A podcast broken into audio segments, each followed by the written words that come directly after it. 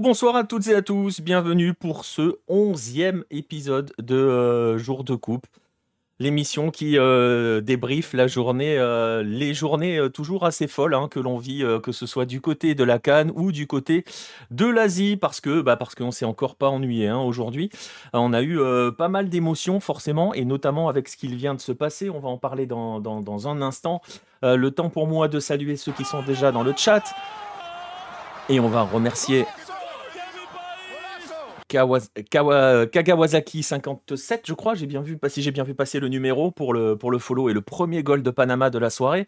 Euh, Il y aura pas de Panama ce soir, mais euh, voilà. Bref, on va saluer donc ceux qui sont déjà présents dans le chat, je, parce que c'est déjà très très très animé. Euh, Red le rouge, Alarami, Maxlar, Biscuit euh, et Francky.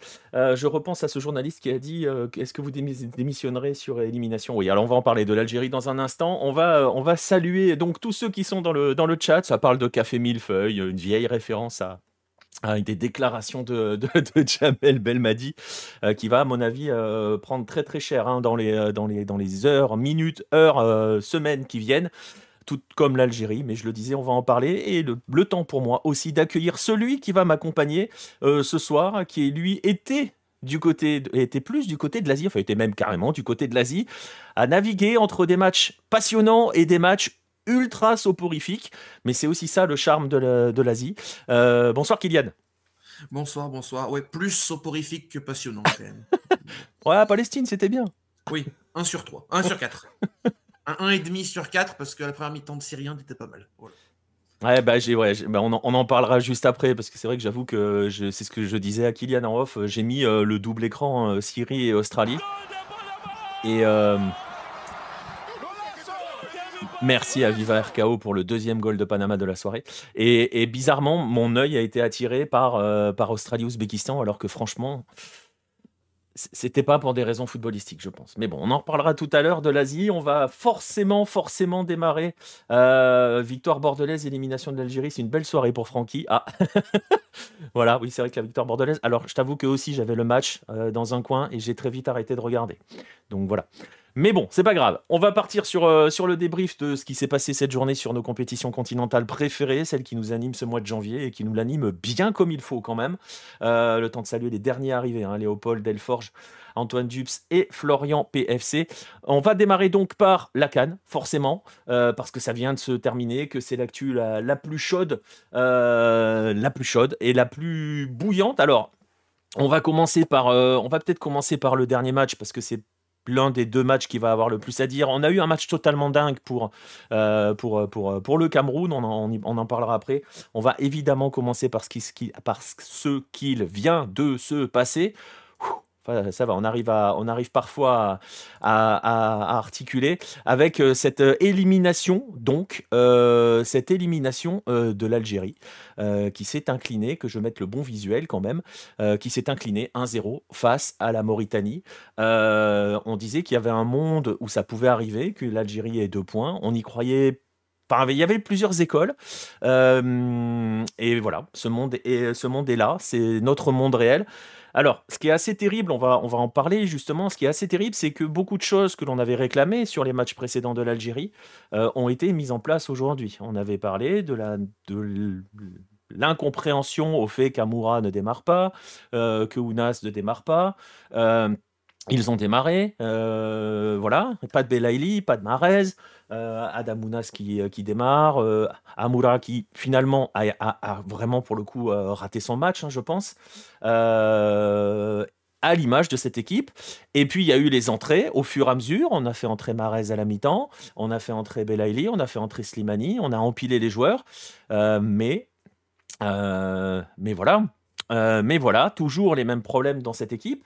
Euh, à noter que Amoura a joué sur le flanc, chose qu'il ne fait jamais à l'Union Saint-Gilloise. C'est vrai, ça, Max Lard, tu as raison. Mais en fait, il est contraint de jouer dans le couloir euh, dans cette équipe d'Algérie, puisqu'il y a quand même Bagdad Bounja qui prend euh, normalement, véritablement la place devant, qu'il a un petit peu moins prise aussi ce soir, mais qui n'a pas franchement été trouvé. On a vu. on a, vu des, on a vu des limites que l'on avait aperçues. Je pense que ce qui est peut-être la plus inquiétante, parce qu'on avait dit à un moment, on s'était dit, on, s'était dit que c'était peut-être la chaleur sur les matchs précédents. Bah, on a vu que, euh, en termes d'intensité et d'impact, je crois que Patrick Guillou en parle un petit peu dans le match sur Bein. Euh, il y a un gros problème comme dans cette équipe d'Algérie. Il y a un gros problème. Alors, certains je les vois venir. Hein. Certains iront sur euh, l'implication des joueurs, euh, enfin sur des paramètres. Voilà, on va juste rester sur ce qui se passe sur le terrain parce qu'on n'est pas là pour savoir si les joueurs sont impliqués ou pas. C'est toujours la grande question euh, qui se pose chez certains supporters après ce genre de contre-performance. Le fait est que une fois encore, dans l'intensité, dans l'impact, le milieu a fini par exploser. Et il y a, je trouve, vous allez me dire ce que vous en pensez dans le chat, toujours un souci dans les couloirs, que ça soit Itnouri d'un côté ou Atal de l'autre, ça ne marche pas. Euh, ça n'a pas marché, ça n'a jamais marché dans cette canne. Euh, c'est très très très compliqué. Donc, euh, donc voilà, l'Algérie s'est fait éliminer en groupe pour la dernière, fois, mais là comme mais là comme c'est le Ghana, le déclin est acté. Bah après le déclin, il est compliqué à dire. On en parlait l'autre jour. Hein. La notion de déclin, la notion c'est est-ce que c'est toujours cette cette comment dirais-je cette question qui se pose de laisser la de faire la transition entre une génération une génération dorée, celle qui a gagné 2019 et les autres. La, transition n'est pas faite. Euh, ça fait quand même, euh, il y a une Coupe du Monde de raté, il y a une canne précédente de raté, il y a une nouvelle canne de raté. Euh, c'est quand même très très compliqué tout cela. Hein. Donc voilà, j'ai vu ton message, hein, Viva RKO. On va parler d'Amir Abdou et des, miracles qu'il fait avec les petites sélections, parce qu'il faisait déjà des miracles avec les Comores et il continue de le faire là, effectivement. L'Algérie est encore dehors, ouais, Xixon. Euh, euh, je ne sais pas si Belmadi va se plaindre des erreurs d'arbitrage, d'erreurs d'arbitrage imaginaires. Je ne sais pas si euh, il a, peut-être, déjà fait ses déclarations d'après-match, hein, probablement. Mais bon, Red le rouge nous dit j'ai trouvé le coupable, c'est peut-être le drone, ouais, peut-être, peut-être. Mais c'est vrai que voilà. Alors, il va y avoir cette notion de, de les ennemis de l'intérieur. Bon, on verra. voilà. César Bézadage qui nous dit qu'il a honte de ne pas diffuser les matchs amicaux pour ne pas dévoiler sa, technique, sa tactique. Au final, faire une canne comme ça, oui, c'est vrai, c'est vrai, c'est vrai. Et, voilà. Après, je crois que c'est aussi Guillou qui le disait dans le match. Euh, euh, je suis pas convaincu non plus qu'il y ait une notion de suffisance dans cette équipe. Je pense qu'on a juste vu des limites dans cette équipe. Euh, je salue hein, ceux qui arrivent dans le chat au fur et à mesure. Euh, je vois Rodolphe, je vois Arclune aussi. Euh, César Bézadeh, je t'ai pas dit bonsoir d'ailleurs, mais euh, et Castencois aussi. Mais, euh, mais c'est vrai que voilà, il manque quelque chose dans cette équipe, il manque, il manque une, identité collective. Il y a des signaux quand même. quand tu vois les erreurs de replacement, les, montées des uns qui sont pas compensées par les autres, alors on va forcément pointer du doigt certains, certains joueurs. Je veux dire, l'entrée de Marez, forcément, ça va, elle va beaucoup faire parler, eu égard au statut de Riyad Mahrez. Mais c'est vrai qu'il fait une entrée totalement anonyme, Riyad Mahrez, une fois de plus. Euh, il n'empêche que, c'est un sacré coup de tonnerre de voir l'Algérie éliminée dans, un tel groupe. Euh, bah oui, dans un tel groupe, très clairement. Euh, c'est un vrai coup de tonnerre sur la canne. Ça va redonner, des espoirs hein, à, la Côte d'Ivoire, hein, qui a, l'Algérie derrière elle. qui aurait pu être directement qualifié, qui aurait pu être directement qualifié s'il n'y avait pas eu le match fou du côté du Cameroun. Mais, euh, mais voilà, on, fera un petit point sur les meilleurs troisièmes tout à l'heure. On va en parler euh, tout à l'heure. Il reste encore deux possibilités pour, pour, euh, pour, pour la Côte d'Ivoire. Mais, mais voilà. et quand on parlera d'Amir Abdou, il faudra aussi mettre en avant le travail de Corentin Martins qui a fait un travail de ça pendant 7 ans côté Méritanie. Oui, c'est vrai, c'est vrai, c'est vrai. Tu as raison, tu as vraiment, tu as raison, Sauron. Mais c'est vrai que aussi, on peut en parler hein, d'Amir Abdou. Et et, c'est euh, qui parle de la, prestation défensive de la Mauritanie. Très honnêtement, la Mauritanie, si elle se fait reprendre, parce qu'il y a quand même quelques, occasions, hein, il, y a, aussi quelques belles occasions quand même hein, pour l'Algérie dans ce match. On va pas compter celles qui sont hors jeu, mais il y en a quelques-unes qui sont vraiment très très franches. La Mauritanie aurait pu gagner beaucoup plus largement. Elle, doit, elle peut tuer le match. C'est quoi C'est la 84e minute à peu près, ce centre et cette frappe deuxième poteau qui s'écrase sur la barre. J'avais cru au but, hein, pour tout vous dire. J'avais crié but avant que ça. Voilà, on voit le déplacement du joueur. Euh, mais euh, mais euh, voilà, Mauritanie intelligente, qui sait appuyer là où ça fait mal, dans la transition, sur les couloirs, toujours ce problème de l'Algérie dans le replacement défensif, et puis surtout le milieu, le milieu qui a été très compliqué. J'ai pas vu d'occasion franche pour l'Algérie, il y a quand même deux trois beaux arrêts du portier mauritanien, Red le Rouge. Quand même. Euh, donc euh, voilà, il y a, quand même, il n'y a, pas une avalanche d'occasions, hein, ça on va pas se mentir. Hein. Euh, les, meilleures occasions sont mauritaniennes, hein, sans, aucun, doute. Mais il y a quand même des opportunités quand même pour l'Algérie dans ce match. Et, voilà quoi. Et voilà. Euh, je tiens à féliciter la Mauritanie pour le travail accompli depuis plus de 10 ans quand on voit euh, ce qu'ils étaient 206e au classement FIFA en 2012. Le travail paie. Oui. Et en fait, c'est un petit peu. Bah oui, il y a celle de Mandi. Il y a celle. Euh, c'est déjà suffisant. Celle de Mandi peut ramener l'Algérie. Hein. et, on et là, on aurait un débrief totalement différent. On dirait, oui, ils sont pas fous, ils sont pas fous, machin, mais ils sont passés. Tu vois? Donc, donc voilà, on va saluer ma foi qui est arrivé dans le chat. Mais voilà, le fait est que il y a aussi, et c'est un petit peu ce qu'on pourra dire, et c'est un petit peu ce qu'on voit hein, aussi par rapport à la, Coupe d'Asie tout à l'heure, ça fait quand même, et c'est ce qu'on a déjà dit dans les émissions précédentes, ça fait quand même plaisir de voir que quand tu bah voilà quand des sélections travaillent depuis plusieurs années ou, ou, et quand des sélectionneurs sont installés avec une idée claire de ce qu'ils veulent faire avec leur équipe et qu'ils arrivent forcément comme ils ont une idée claire elle est facilement comprise par les joueurs voir que ce travail la paye bah, ça fait plaisir quand même. On l'a vu, on le voit avec le Cap Vert, on le voit avec la Mauritanie ce soir, on le voit en Asie avec le Tadjikistan, on en reparlera tout à l'heure. donc voilà, la population de la Mauritanie 4,6 millions, la population de l'Algérie 44,2, ce genre de prestations rares. Quel cas n'empêche, ça n'existe pas ça en Europe. Un plaisir de fou de suivre cette compétition. Alors ça, on va pouvoir, on pourra en parler, ouais, Max là.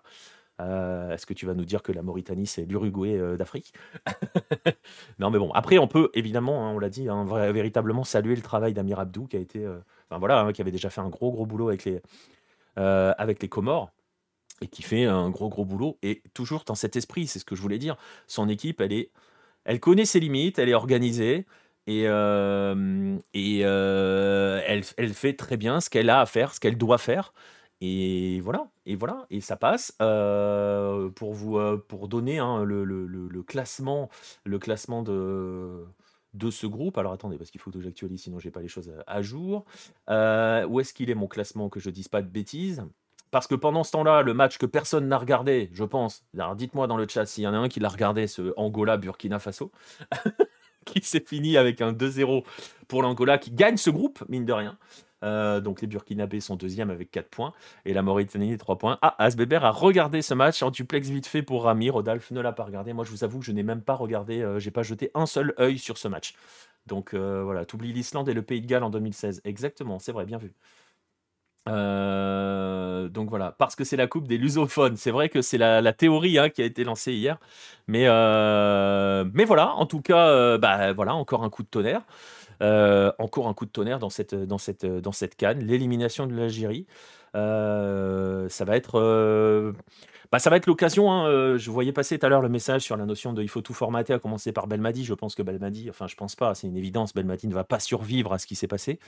c'est obligé. il va pas, il va pas rester en poste. Je vois pas, je vois pas, je vois pas comment il peut rester en poste. Et, et voilà. Et il va falloir maintenant construire avec cette nouvelle génération que l'on a commencé un petit peu à voir quand même ce soir. Il y en avait qu'on avait réclamé, donc, donc voilà, on va, aller, on va les voir véritablement. donc voilà, on a, alors effectivement, on a quand même quelques. On a quelques. Qu'est-ce que je voulais dire? On a, on a, quelques affiches qui sont connues hein, des, des, huitièmes de finale. et justement, par rapport, à, par rapport à, la, à la Mauritanie, la Mauritanie affrontera le Cap Vert euh, en quart de finale, ça sera le 29. Alors, je sais plus, me demandez pas dans les jours, hein, je crois que c'est dans 5 ou 6 jours, je sais pas quel jour on est. Euh, voilà, pour vous dire les choses. Euh, ça sera pas. alors, est-ce que je vois la question sur, sur est-ce que, est que ces équipes ont déjà disputé des quarts de finale? Le Cap Vert, oui. Le Cap Vert a dû disputer un quart de finale il y a 10 ans à peu près. Je crois que 2013, ils sont en quart. Et la, Mauritanie, forcément, non. Euh, donc, euh, donc euh, voilà. Bonsoir à Walid. j'ai huitième. huitième. J'ai dit quelque chose par rapport à huitième? Ouais. huitième, huitième. Quart de finale. Cap Vert Mauritanie, ça sera en huitième de finale et le Cap Vert a déjà disputé un quart, mais pas, pas la Mauritanie. Match assez ouvert, match qui s'annonce très intéressant pour le coup. on, est évidemment, on a évidemment envie de, mettre le Cap Vert un petit peu favori eu égard à ce qui s'est passé jusqu'ici, mais, mais voilà. Donc ça, ça te répond à ta question, euh, Arclune. Euh, en voyant les matchs de la Côte d'Ivoire et de l'Algérie, je me demande si ce serait pas mieux de faire jouer des joueurs locaux, eux qui ont une vie et détermination. Et bah, en fait, ça va être le vrai débat, ça, César. Euh, et c'est ce que je disais tout à l'heure. Hein, c'est les questions qui vont légitimement, légitimement se poser. sur la notion d'implication, de détermination, parce que c'est vrai que tu as la sensation que, si je caricature un petit peu, là, ce soir, par exemple, et ça s'est beaucoup vu au milieu de terrain, il y a un moment où tu as l'impression qu'il y a une équipe qui a faim et une autre qui a moins faim. Clairement, euh, à l'impact. Et euh, sur les matchs précédents, on s'était dit, on s'était dit qu'il y avait aussi la chaleur, voilà. Là, on peut se dire aussi qu'il y a un moment peut-être un petit peu la peur, euh, parce que tu sens quand même que l'Algérie commence à avoir peur. mais voilà, je suis assez d'accord avec Estenkoa aussi. je suis pas convaincu qu'on puisse reprocher. Enfin, je pense que des joueurs qui défendent, qui portent, le, qui portent le maillot de l'Algérie, de n'importe quelle nation dans une compétition continentale, tu vas pas pouvoir leur reprocher l'implication. Tu peux leur reprocher un manque de rythme, et pour certains joueurs algériens, à mon avis, c'est le cas. Euh, ça, c'est une évidence parce que certains sont en manque de temps de jeu. Tu peux leur reprocher euh, un problème physique qui est peut-être lié à ça. Tu peux pas leur reprocher l'implication, je ne pense pas. Par contre, oui, euh, tu peux voir des défaites tactiques. Tu peux voir aussi dans les attitudes. Hein, tu peux voir par exemple les attitudes de, de, de, Melmadi sur le, sur, le, sur, le, sur le banc de touche ne sont pas de nature à pouvoir aussi rassurer ses joueurs. Donc il y a tout un ensemble. Mais je pense que c'est plus tactique et physique pour certains. Et donc, forcément, ça va obligatoirement retomber sur le sélectionneur. Ça me paraît assez évident. Donc, euh, euh, voilà, c'est ce que je dis, c'est pas la taille. Ah oui, vous êtes encore sur la taille de la population. Mais a passé son temps à faire de la com en disant j'entends pas les critiques et je vais marquer. Non, c'est euh, Marez, ça, euh, Alrami. C'est Marez, le on n'écoute pas les critiques et je vais marcher au prochain match. C'est pas Belaïli. Ou alors Belaïli l'a peut-être fait aussi, mais il me semble que c'est Marez. Ouais, Marez. Bonsoir à Erkan. Donc voilà, et Marez en entrée, voilà. Mais il y a un souci quand même dans les couloirs, et on l'a vu quand même, on l'a vu, euh, même quand il y avait Ounas et Amoura, euh, il y a un problème. Moi, je pense que le problème, il est aussi sur le duo dans le couloir, le latéral qui est derrière, euh, que ce soit Itnouri d'un côté ou Atal de l'autre. Faudra qu'on parle de leur Coupe d'Afrique. Hein. Elle a été quand même extrêmement compliquée. Donc il a confondu marquer et marcher. Ouais. En tout cas, voilà, c'est un vrai coup de tonnerre. Euh, c'est encore un échec pour l'Algérie, euh, qui à mon avis sera, et c'est ce que je disais tout à l'heure, le dernier pour Belmadi, parce que, parce que tu peux pas survivre à un énième échec. Euh, et d'un autre côté, bah voilà, c'est aussi, comme je le disais, ça fait plaisir de voir des sélections comme la Mauritanie qui travaillent bien, qui ont pris le temps de bien travailler, qui se construisent depuis, depuis le temps, et ben qui récoltent enfin les fruits euh, j'ai Kylian à côté, on parlait du Tadjikistan, on en parle depuis le début de la compétition. Bah, c'est un peu le même esprit euh, dans le sens, on est content de voir que des sélections et donc des fédérations qui travaillent bien sont, sont récompensées. Voilà, concrètement, c'est un peu, euh, un peu ça. Donc, donc, donc voilà. Mais c'est comme ça pour l'Algérie. il a le même totem d'immunité que Macherano. Je sais pas. Alors franchement, pour le coup, je sais pas si en termes de totem d'immunité, euh, j'espère qu'il a un collier, quoi. Si tu vois ce que je veux dire. Euh, parce qu'à mon avis, au prochain conseil, euh, ça va pas bien se passer. je pense qu'il n'a plus le totem. C'est pas possible. C'est pas possible de rester avec le totem d'immunité à SBR. Là, c'est pas possible. Après l'échec à la canne, l'absence de Coupe du Monde et un nouvel échec à la canne éliminé en phase de groupe. Waouh, c'est chaud quand même. Hein. Dans un groupe où tu as Angola, Burkina Faso et Mauritanie, donc euh, voilà. Mais euh, bon, en tout cas, bah en tout cas voilà, hein, pour, euh, pour, l'Algérie. Alors, le match a été assez intéressant, mais, mais on n'est pas arrivé sur les folies, bah, les folies de ce qui s'est passé cet après-midi, la folie du Cameroun, la folie de ce Gambie-Cameroun, qui a été un match absolument incroyable. J'espère que vous y avez assisté, mais je vous fais confiance. vous y avez assisté. Euh, c'était pareil, encore un petit match bonbon. Euh, un match où il se passait des choses euh, absolument incroyables avec un Cameroun que tu sens d'une fragilité. Ouais, c'est ça. Gambie-Cameroun, fallait pas être supporter d'aucun des deux pays parce que tu sentais une fragilité incroyable du côté du Cameroun, avec des, des, des, des occasions concédées, mais totalement dingue. Et, et puis, ah, de l'autre côté, ils se sont créés des occasions absolument incroyables. Euh, voilà, c'est match complètement dingue, avec un scénario complètement dingue. Ah, tu regardais, tu regardais le Sénégal, César? BZH, aïe aïe aïe. Erreur, euh, erreur stratégique. Je t'avoue que moi je l'avais en parallèle le Sénégal, mais bon, forcément le Gambie-Cameroun euh, attirait évidemment l'attention parce que parce que, parce que ce match était dingue. Ce match était dingue. On soulignera qu'ils ont fait le choix de, de, enfin, on soulignera la, la, la réaction, euh, la sur, euh, la, la, nouvelle euh, célébration de Toko Ekambi qui sauve son match avec, avec son but. Parce que je sais pas ce que vous en pensez, mais le match de Toko Ekambi, il va falloir qu'on en parle aussi à un moment.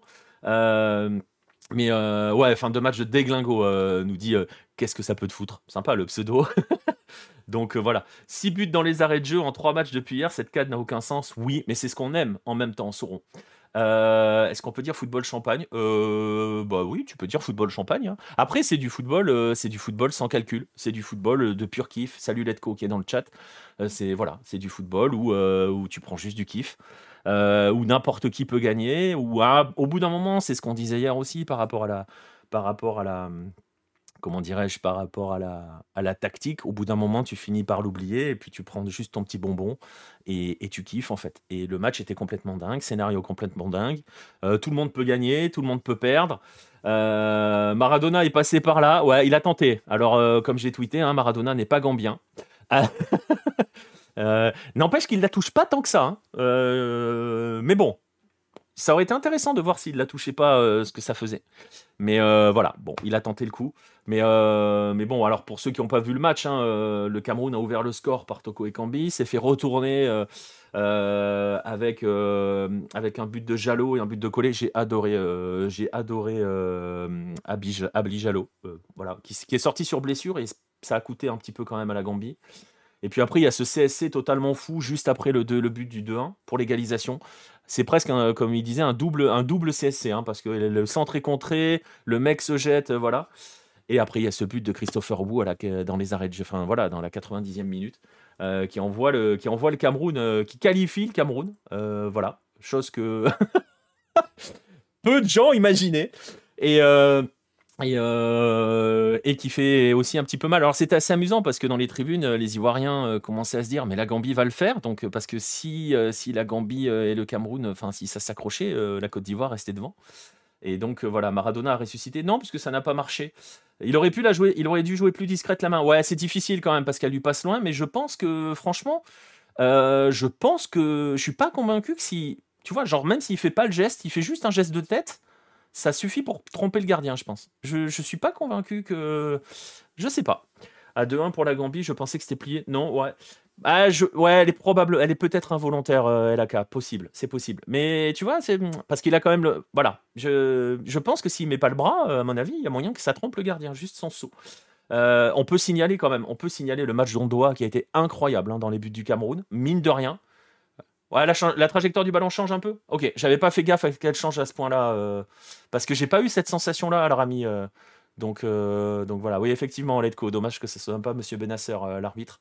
Euh, est-ce que, cette canne avec des favoris incapables de tenir leur rang démontre qu'il y a un vrai problème de préparation mentale en Afrique? Alors, je sais pas si tu peux le généraliser parce que, parce que très honnêtement, en termes de, en termes de favoris qui tient son rang, en voilà un. Je veux dire, le Sénégal, ça tient très très sérieusement son rang quand même. donc, donc euh, voilà, c'est le favori. Nous, nos deux favoris, c'est Sénégal et Maroc. Euh, on va attendre avant de tirer des conclusions sur, notamment, c'est ce qu'on disait à l'issue du deuxième match du Maroc, parce que jouer à 14h euh, avec 70% d'humidité et 35 degrés, voilà. Sénégal, famille, je tiens mon rang, ils sont pas mal quand même. Oui, elle est complètement décollée, hein, la main, on est d'accord. Hein. oui, oui. Puis en plus, elle, il la touche, donc il y a aucun. Non, non, mais il y a aucun. Voilà, il y a aucune aucune contestation sur la main. Mais disons que c'est pas la même main que Diego, quoi. Voilà, je suis pas convaincu qu'il la fasse à la Diego, tu vois. Euh, donc voilà. Et en plus, je me dis, je me suis dit en regardant le ralenti que euh, s'il la touchait pas, je suis pas sûr que. Mais bon, bref, ça change pas le score, ça fait 3-2 Cameroun. Euh, donc voilà. Et alors là où ça devient intéressant, voilà, hein, ça c'était juste pour Sénégal-Guinée. Je vous avoue qu'on je l'ai regardé en voilà, vraiment de loin parce qu'on était forcément attiré par ce, ce match dingue qui se passait du côté du du côté, euh, du, côté du Cameroun, euh, je dois avoir le classement. Oui, voilà. Le classement, le Sénégal premier avec 9 points, 100% hein, pour le, pour le Sénégal. Euh, Cameroun qui passe devant la, Guinée avec, avec 4 points. Et la Guinée, la Guinée qui est troisième et, qui est, et qui est forcément forcément, forcément, qui est qualifié même, hein, qui est qualifié puisque c'est le meilleur troisième, la Guinée. Seul pour l'instant à 4 points. il reste deux équipes, concrètement, on va, on va les aborder, les troisièmes dans un instant, mais il reste deux équipes qui jouent leur qualif encore. ça se jouera demain.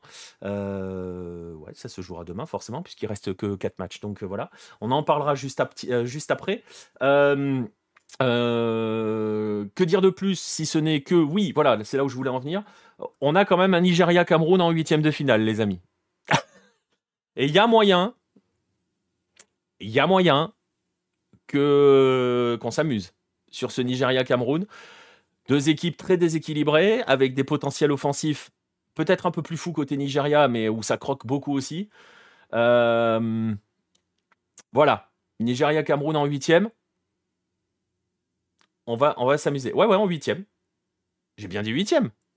Donc, euh, qui dépend de qui dans les cages camerounaises? Euh, Très franchement, euh, le match d'Ondoa aujourd'hui, ça va être dur d'aller le chercher, hein, d'aller le déloger. Hein. Je ne sais pas ce qu'ils feront, je ne sais pas quel sera le choix. Euh, voilà. Et la, Côte d'Ivoire qui est déçue de ce, match, de ce non-match nul, oui, parce que le match nul aurait qualifié la Côte d'Ivoire. Voilà. Donc à la 80, avant la tête de Christopher Wu, la Côte d'Ivoire était qualifiée. Euh, mais bon, on va en parler dans un instant. Voilà, la Guinée a été volontaire, ça s'est vu, mais le Sénégal était nettement au-dessus, oui. Et l'impression de au-dessus que dégage le Sénégal, en fait, il y a beaucoup de, euh, non, non, elle n'est pas, pas qualifiée encore euh, mathématiquement, Letco. Euh, le Sénégal est quand même dans l'attitude générale, dans voilà, dans tout ce qui se dégage, indépendamment de ce qu'ils font sur le terrain, où ils gèrent, ils contrôlent, dans l'attitude générale. Dans voilà, on sent que bon, ils sont quand même déjà au-dessus. donc voilà, la Côte d'Ivoire attend toujours, ça doit être très spécial, ça doit être très toujours très spécial, surtout, surtout euh, vu ce qui s'est passé depuis, euh, bah, depuis la fin du match. quoi. Donc euh, voilà. Donc je pense que le contexte, le climat est très très pesant côté Côte d'Ivoire et ça va se jouer demain au dernier moment. Donc, donc voilà. Le Sénégal dans la gestion comme dans d'autres compétitions, oui. Et merci à LAK pour le, pour le follow. En espérant jouer la, Guinée équatoriale plutôt que le Nigeria, tu parles de, de qui pour, pour la Guinée? Tu parles de la, Guinée? Parce que sur le tableau que j'ai sur les euh, euh, euh, huitièmes de finale, c'est ce qui se passe. Hein. La Guinée joue. D'ailleurs, pourquoi ils l'ont mis à jour? La Guinée est sûre d'être meilleure troisième, oui, puisqu'ils ont 4 points. mais ils peuvent être doublés par Namibie et Zambie, donc c'est pas fait. donc c'est pas fait. c'est pas fait du tout pour la Guinée. pour l'instant, c'est parti pour être. S'ils sont meilleurs troisième, c'est parti pour être Guinée équatoriale. Et le, Cameroun, le Cameroun ayant fini deuxième, il croise avec le Nigeria. Donc euh, Nigeria-Cameroun, et euh, voilà. La Guinée, c'est sûr, mais je... 100% Ok, alors 100%, je vous fais confiance. Parce que c'est ce qui a écrit hein, sur le tableau que j'ai. Mais j'ai eu un doute comme ça. Après, vous savez, on finit par s'embrouiller avec les calculs à la. Voilà. Euh, salut à Ibra. la Cannes est supérieure à la Copa América. On va pas entrer dans ces débats inutiles. désolé, Ibra, mais là, pour le coup, voilà parce que euh, derrière, on a droit, euh, l'euro c'est supérieur à ça, le machin c'est supérieur à ça, et ici on est sur un, endroit de la planète où on ah tu plaisantes, ah, je, m'en doutais un petit peu, mais bon, mais fais gaffe parce qu'il y en a qui peuvent le prendre, tu sais, il y a des teams premier degré quand même, mais euh, mais voilà. Il y a deux équipes derrière eux, donc ils ont déjà tout joué, donc finiront dans les quatre. Ouais, ouais, ouais, mais après, je sais que tu sais, tu as des histoires en fonction de qui est le meilleur troisième, machin, bidule. Bon, bref, voilà. Bref, on verra, on verra quand tout sera fini parce que sinon ça donne des mots de fer, des, mots de tête, pardon.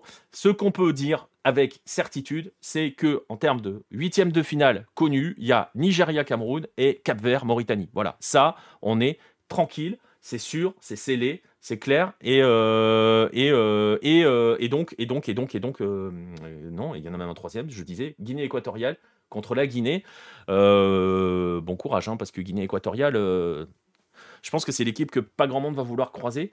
Euh, ça doit dépendre des compétitions possibles en fonction des troisièmes. Je pensais aussi euh, à Al-Rami, mais apparemment euh, c'est validé. Hein, le, Guinée équatoriale, Guinée en huitième. Hein, donc, voilà.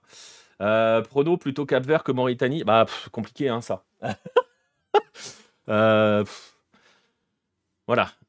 Cap, Vert, Mauritanie, Ibra. Euh, on va éviter les pronos, surtout dans cette canne. Comme le dit Letco, le mois, il est incroyable. Et cette canne est quand même incroyable. Je pense que voilà, quand on finira le mois de canne, euh, il y a un moment où il faudra. Euh, c'est toujours compliqué hein, de, comparer les éditions, pareil, hein, des éditions parce que les contextes sont pas les mêmes, les pays, les époques. Mais cette canne ivoirienne, mine de rien, en termes de scénario, elle est incroyable.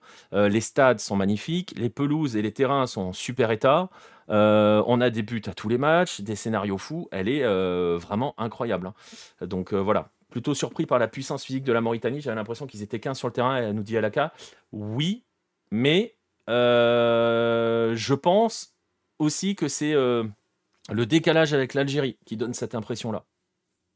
Les Cannes sont souvent comme ça. Il y a toujours eu des surprises. Ça, oui, on est d'accord sur les surprises. Mais sur euh, les matchs, l'intensité, la qualité de tout ce qui se passe, la qualité de l'arbitrage, parce qu'il faut quand même le dire, l'arbitrage est bon dans cette Coupe d'Afrique. Euh, les, les, affluences sont pas ouf par contre. Bah, je pense, je, je sais pas où, comment elles se placent pour l'instant par rapport aux autres. Il faut se méfier parce que les stades sont grands.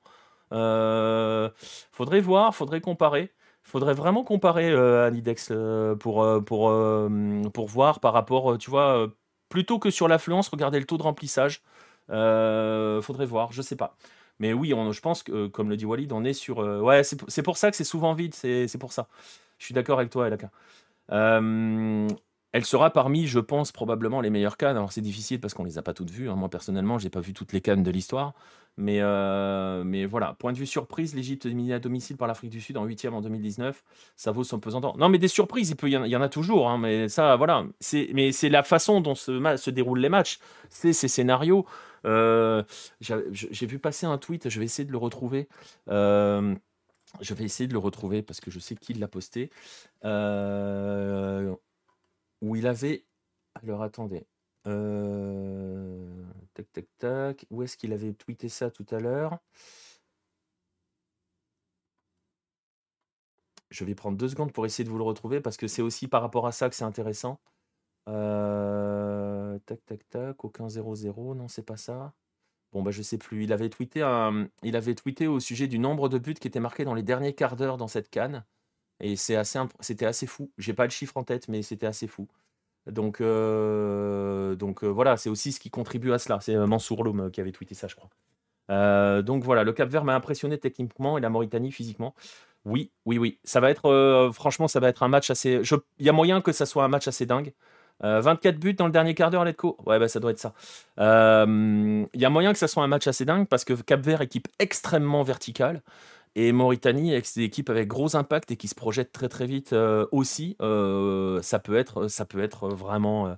ouais, ça peut être vraiment ultra spectaculaire cette histoire. donc voilà, c'est ça, c'est ça. C'est les scénarios SBB, on est d'accord. Alors, les scénarios de dingue, on va en avoir demain. parce que demain se termine la troisième journée. Euh, ouais, ça peut être un super match, on est d'accord. Euh, mais même le, même le Nigeria-Cameroun, hein, sur le papier, euh, il y a moyen que ça parte pareil, hein, que ça parte un peu en sucette hein, et que ça attaque dans tous les sens. Donc voilà, demain, demain, demain, demain, quatre matchs encore, 18h et 21h, deux sessions. les groupes E et les groupes F. Avec, avec, alors, il y a évidemment toujours ce, duel à distance euh, avec la Tunisie qui joue l'Afrique du Sud, la Tunisie qui n'a pas d'autre choix que, de celui, de s'imposer pour se qualifier, euh, pas le choix. Euh, tout autre résultat condamne la Tunisie. Et il y a aussi la Namibie qui joue contre le Mali. la Namibie qui, en cas d'exploit, parce que c'est vrai que sur le papier on imagine mal la Namibie battre le Mali, mais si la Namibie euh, ne perd pas, euh, c'est-à-dire soit si elle gagne, soit si elle euh, fait match nul, elle se qualifie pour, pour les huitièmes de finale, ce qui serait quand même un sacré coup. tant que ça perd pas, ça suffit, ouais. mais si ça perd, mais par contre, si ça perd, ça qualifie la Côte d'Ivoire.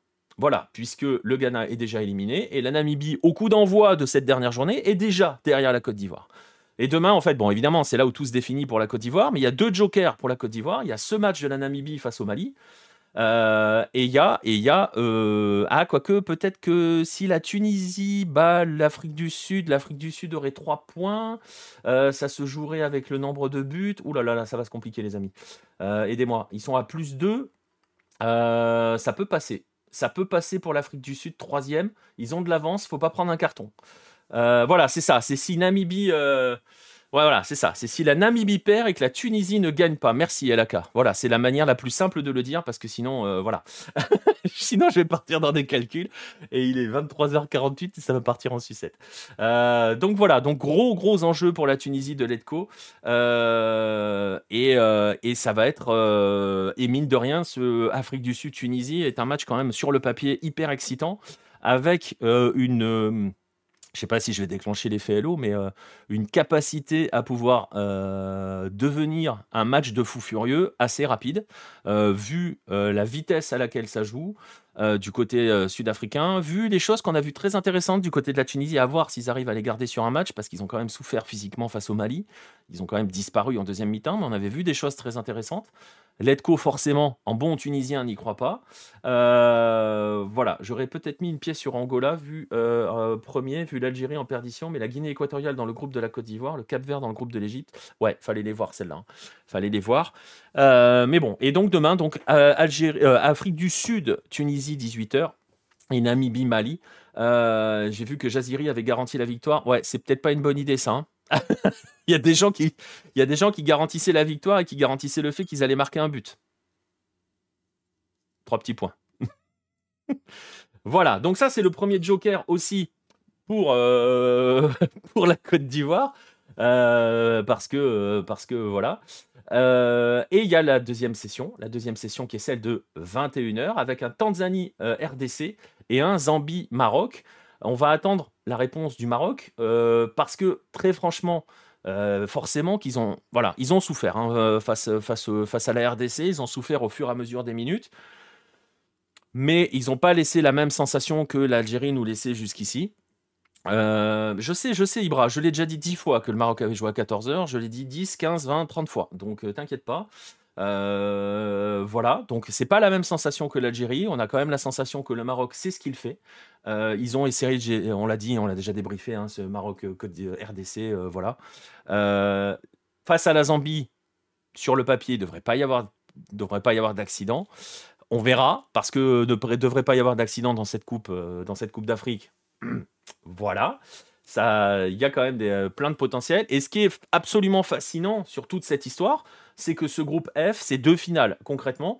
Parce que si la Tanzanie renverse la RDC, la Tanzanie se qualifie. Euh, si la Zambie renverse le Maroc, la Zambie se qualifie. Euh, élimine accessoirement parlant euh, le, pays hôte. Enfin voilà, il peut y avoir des scénarios totalement, mais totalement fous, dans tous les sens. donc voilà, ça devrait être sympa. Euh, il devrait y avoir au moins 3-4 changements par rapport au match précédent. Oui, c'est fort probable. C'est fort probable, là. Euh, les Sudaf, il y a la colonie euh, Mamelody Sundowns et ils ont quand même montré de bonnes choses. Oui, tout à fait. Tout à fait. Et c'est en ça que la Tunisie aussi est en danger. Et je pense qu'elle est encore plus en danger par le fait qu'elle est dans une position où elle doit obligatoirement s'imposer. donc voilà, ce qui veut dire que les Sudaf peuvent s'amuser entre guillemets à attendre et à percer en contre même si je suis pas sûr qu'ils sachent le faire véritablement. Mais euh, voilà, bref, on va avoir une journée folle demain à la Cannes, je vous ai donné le programme. Euh, voilà, 18h euh, Afrique du Sud, Tunisie, Namibie, Mali dans le groupe E.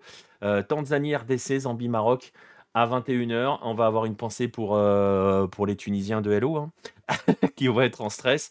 Mais c'est vrai que eux, comme tu le dis, Gringo, les Tunisiens, dos au mur, ils sont bons en généralement. Et défensivement, ouais, c'est pour ça que je disais ça. Et là, à mon avis, ça va être compliqué pour eux de, compliqué pour. Enfin, la stratégie du on attend pour contrer, je suis pas, je les vois pas faire ça. Euh, on est complètement d'accord. Pareil pour, euh, pour Max Lar. Je pense qu'ils vont chercher à, voilà. Nico, faut supporter le Maroc. Oui, bah, de toute façon, euh, je on s'en est pas caché. Hein. Moi, ma finale, c'est Maroc-Sénégal. Hein. donc voilà. Donc on verra demain. On verra si j'ai porté l'œil au Maroc. Donc, donc voilà. En, Ligue des Champions africaines, ils avaient toujours du mal à tenir le score, le même mélodie. Ouais, c'est vrai, c'est vrai. Mais bon, on verra demain. On, aura la réponse, euh, la réponse à tout cela, euh, à tout cela demain. En tout cas, euh, franchement, hein, on la kiffe. Hein, cette canne, elle est, elle est incroyable et ça fait plaisir. Ça fait franchement plaisir. On a deux compètes de fou. Hein, Letco disait tout à l'heure, on a un mois dingue parce que parce que la canne nous offre des scénarios dingues. Et on va en parler là dans un instant. effet LO, pas de Sénégal-Maroc en finale, mais c'est fort, c'est compliqué de pronostiquer une finale quand même. Red, c'est compliqué. Euh, mais bon, voilà, on va aller, euh, on va aller du côté, euh, on va aller du côté de l'Asie. tu portes l'œil, je te mets derrière ma voiture attachée. si le Maroc perd. Arrêtez Arrêtez, je vais pas déclencher des effets LO, surtout quand même.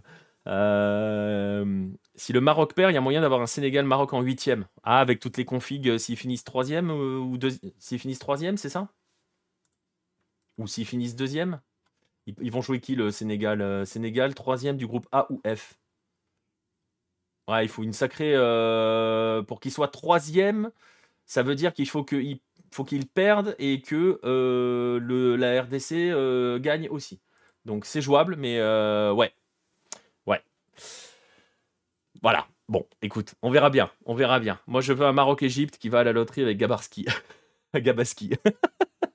Eh, écoutez, on verra. On se projettera une fois. Demain soir, on se projettera sur les, euh, sur huitièmes de finale, puisqu'on les connaîtra tous. Go Zambie pour ce huitième. Il y a un monde dans lequel c'est possible, hein, mais euh, bon, je vois quand même. Enfin voilà, le Maroc a quand même laissé euh, un autre type d'impression. Avant de passer à l'Asie, respirons un bon coup et célébrons. Bordeaux a gagné un match contre le dernier du championnat de Ligue de Xixon, quand même. Hein, on va y aller mollo. Et ça a été compliqué. Euh, bref, je suis presque triste que les championnats européens continuent normalement, tellement j'ai euh, envie que le monde s'arrête sur la canne. Cette compète le mérite. Mais t'inquiète pas, hein, le monde s'arrête sur la canne. Bon, pas sur la Coupe d'Asie puisqu'elle n'est pas diffusée. On est, on les seuls à la regarder. Et vous aussi d'ailleurs, hein, qui faites partie de la commu. Mais euh, et pourtant, elle est gratuite sur YouTube. Hein, mais bon. Euh, voilà, mais euh, après, c'est clair qu'il faut se mouiller un petit peu la nuque, hein, je t'avoue. Euh, quand tu mettais ce soir, tu vois, c'est rigolo, hein, mais quand tu avais d'un côté un match avec un gros enjeu comme le Mauritanie-Algérie et sur l'autre écran Bordeaux-Valenciennes, bah ton œil se déporte pas souvent sur la droite, si tu vois ce que je veux dire, tu vois. Hein, voilà. Bref, allez, on va continuer à se, à se faire plaisir. il est définitivement forfait, El Chinaoui Ok, Gringo, très bien. On va se se, on va se plonger. Euh, ouais, c'est le jour et la nuit. Ouais. On va se plonger un petit peu. On va partir en Asie. On va en discuter avec Kylian parce qu'on avait euh, aussi une grosse journée. Hein. C'est la dernière journée des phases de groupe, que ce soit à la Cannes ou à la Coupe d'Asie. Euh, la conférence de presse de Belmadi et Lunaire. Ah, faudra que je regarde ça. Faudra que je regarde ça. Qu'est-ce que ça peut te foutre Et ça me fait bizarre de te dire ça parce que tu vois, ça fait un peu genre. Mais bon, bref, c'est pas grave. On s'est compris. On va passer à l'Asie. Kylian, on avait une troisième journée asiatique dans les groupes B et dans les groupes C. Euh, avec euh, des enjeux euh, pas partout. Enfin, si, quand même, un peu d'enjeux un petit peu partout, parce qu'il y avait d'un côté des premières places qui se jouaient des qualifs historiques qui se jouaient, parce qu'on va, on va aussi parler de ça, on va parler de, ces, de cet aspect historique de, de ce qu'il s'est passé aujourd'hui en Asie. On va commencer par évacuer, alors tu l'as dit hein, tout à l'heure, il y a eu trois matchs soporifiques sur les quatre. Deux et demi. Deux et demi. Deux et demi, voilà. J'ai dit, dit, une connerie tout à l'heure, j'ai dit que c'était la première mi-temps de Syrie qui était bien, c'est la deuxième qui était pas mal. La première était un peu chiante. C'est vrai. Euh, du coup, on va évacuer peut-être le plus incroyable de tous. Voilà, euh, la sieste. Euh, le match. Alors, en plus, on prévient, on prévient la veille dans les émissions quand on annonce euh, le, match, on prévient, on dit ne mangez pas avant le match de midi et demi. Faites attention parce que si vous mangez, il y a accident ou prenez du café. Voilà, Australie-Ouzbékistan. un tir cadré chacun. Le tir cadré australien, c'est un penalty. quel match ah, quel match hein. Déjà, j'ai vu la compo euh, avec l'Ouzbékistan qui change encore trois, compos différents dans trois matchs. Un 5-3-2 hybride 5-4-1. Donc euh, qui nous surprend encore. Avec euh, une équipe mais B. Donc Roussanov sur le banc, euh, Sergeyev sur le banc, Macharipov pareil. avec tous les jeux. Enfin, il y, avait un milieu avec Choukourov, T'avais euh, Urunov en pointe avec. Euh, c'était pour peser sur Soutar, ça. Ouais, c'était pour peser sur Soutar avec euh, Erkinov. voilà. Donc les, trois qui ont fait deux matchs absolument fantomatiques. Donc on part sur une attaque avec trois Casper, avec quand même quand même qui était là parce que c'était pas un suicide non plus. Il fallait quand même essayer de faire quelque chose. Mais j'ai vu la compo, j'ai mis Syrie Inde directement. J'ai même pas cherché à comprendre. Donc c'est pour dire, c'est pour dire à quel point. Quand, quand on vient à vouloir regarder Syrie Inde, c'est que. Ouais, ouais. Et, et, tu vois, c'est ce qu'on se disait en off parce que moi, j'ai pareil, j'avais les deux écrans euh, et je m'étais dit bon, Australie-Ouzbékistan, je vais regarder d'un œil. Euh, au cas où, parce que c'est quand même la première place. Pareil, quand j'ai vu les compos, bon, compo australienne, euh, voilà. là, pour le coup, c'est à peu près. Enfin, c'est voilà, c'est toujours pareil. Hein. Enfin, de toute façon, il, met ce qu'il a à disposition. Hein, voilà, il met des. il met pas des, que des footballeurs sur le terrain, mais ça, on le sait. je me suis dit, bon, bah, je vais regarder, je vais finir par regarder Syrie-Inde. Bah, j'ai quand même eu du mal à regarder Syrie-Inde. Et mine de rien, j'ai quand même beaucoup plus regardé Australie-Ouzbékistan. Enfin, façon de parler, parce que c'était très compliqué à suivre. on va pas se mentir. j'ai préparé. Merci. Merci à Rémi Kumba pour le follow. Euh... Soutar fait un super match quand même. Ouais, alors, deux choses. On va dire deux choses sur ce, sur ce Australie-Ouzbékistan. Euh, la première chose qu'il faut dire, c'est à quel point le penalty est scandaleux. Euh, parce que l'Australie marque sur un penalty très... qui est donné par le VAR, qui est juste, mais absolument inexistant. Enfin, je ne sais pas. Je ne sais pas comment on peut siffler penalty là-dessus. Non. Euh, voilà. Si vous ne l'avez pas vu, euh, un Australien est dans l'angle de la surface, fait un crochet. Le joueur ouzbek est au sol. Tombe en fait, hein, concrètement. Ou il est peut-être déjà pas, plus ou moins au sol. Il est déjà par terre. Hein. Ouais, il est déjà par terre. Et le ballon touche son bras, mais passe en gros, il fait en fait, c'est comme si le joueur australien faisait un petit pont entre le bras et le, et le, et le torse du joueur et continue son action. Et euh, l'action se termine mal, forcément, puisque c'est l'Australie. oh, oh, elle se termine pas, quoi. Enfin, voilà. Voilà, elle se termine pas. Elle se termine pas mal, elle se termine pas. Elle se termine pas. Et puis ça revient au VAR et ça donne penalty pour l'Australie là-dessus. Euh, bon, voilà. Ouais. Et en plus, ouais, je suis d'accord, disons, le fait que le ballon touche le bras, ça aide limite l'Australien. Euh, puisque ça lui ralentit le ballon pour lui remettre dans les pieds. Euh, bon, voilà. C'est vrai que c'est la meilleure occasion du match pour l'Australie en plus. Bon, voilà, ça fait penalty, ça fait un 0 à ce moment-là. Et la deuxième chose à retenir, c'est que l'Australie a deux tours jumelles en défense centrale, dont Harry Soutar, hein, qui est la coqueluche de tout le monde parce qu'il marque soi-disant un but tous les deux matchs. Bon, là, il n'en a pas mis encore un. Toujours pas. Pourtant, face à l'Inde, bon, l'Ouzbékistan ça va, mais face à l'Inde. Bah, face à l'Inde, on s'était dit, euh, les corners, ça va être comme Wendy Renard il y a quelques années. Hein. Tu, tu lui envoies le ballon, il est 25 cm au-dessus de tout le monde, il va la mettre. quoi. Bon, bah voilà. Euh, voilà. Et, euh, et, on va quand même noter que l'Australie, dont le, la seule qualité principale, indépendamment de savoir défendre, plus ou moins, savoir à peu près défendre, et le jeu aérien, c'est pris un but de la tête. Oui. Voilà. Alors pour sa défense, je crois que c'est Aziz Beish qui, est, qui, est, qui est foire, donc ça va, c'est pas un des défenseurs centraux. Oui, mais alors. Mais quand même, parce que c'est euh, c'est qui qui le met le but? C'est euh, Torgun Boyev, il est pas très gros. Pas très non. Bah après, après, alors après, il arrive lancé. Euh, chose que Beish n'est pas forcément. Beish ne le voit pas arriver, donc le mec arrive lancé, il est quand même assez haut hein, sur la tête. par contre, ce que l'on peut reprocher, c'est que sur le centre, les deux centraux sont aspirés au premier poteau. Oui, oui, oui. Peut-être, j'avoue que j'ai vu une fois l'action de but. Et tu te dis, bon les gars, quand même.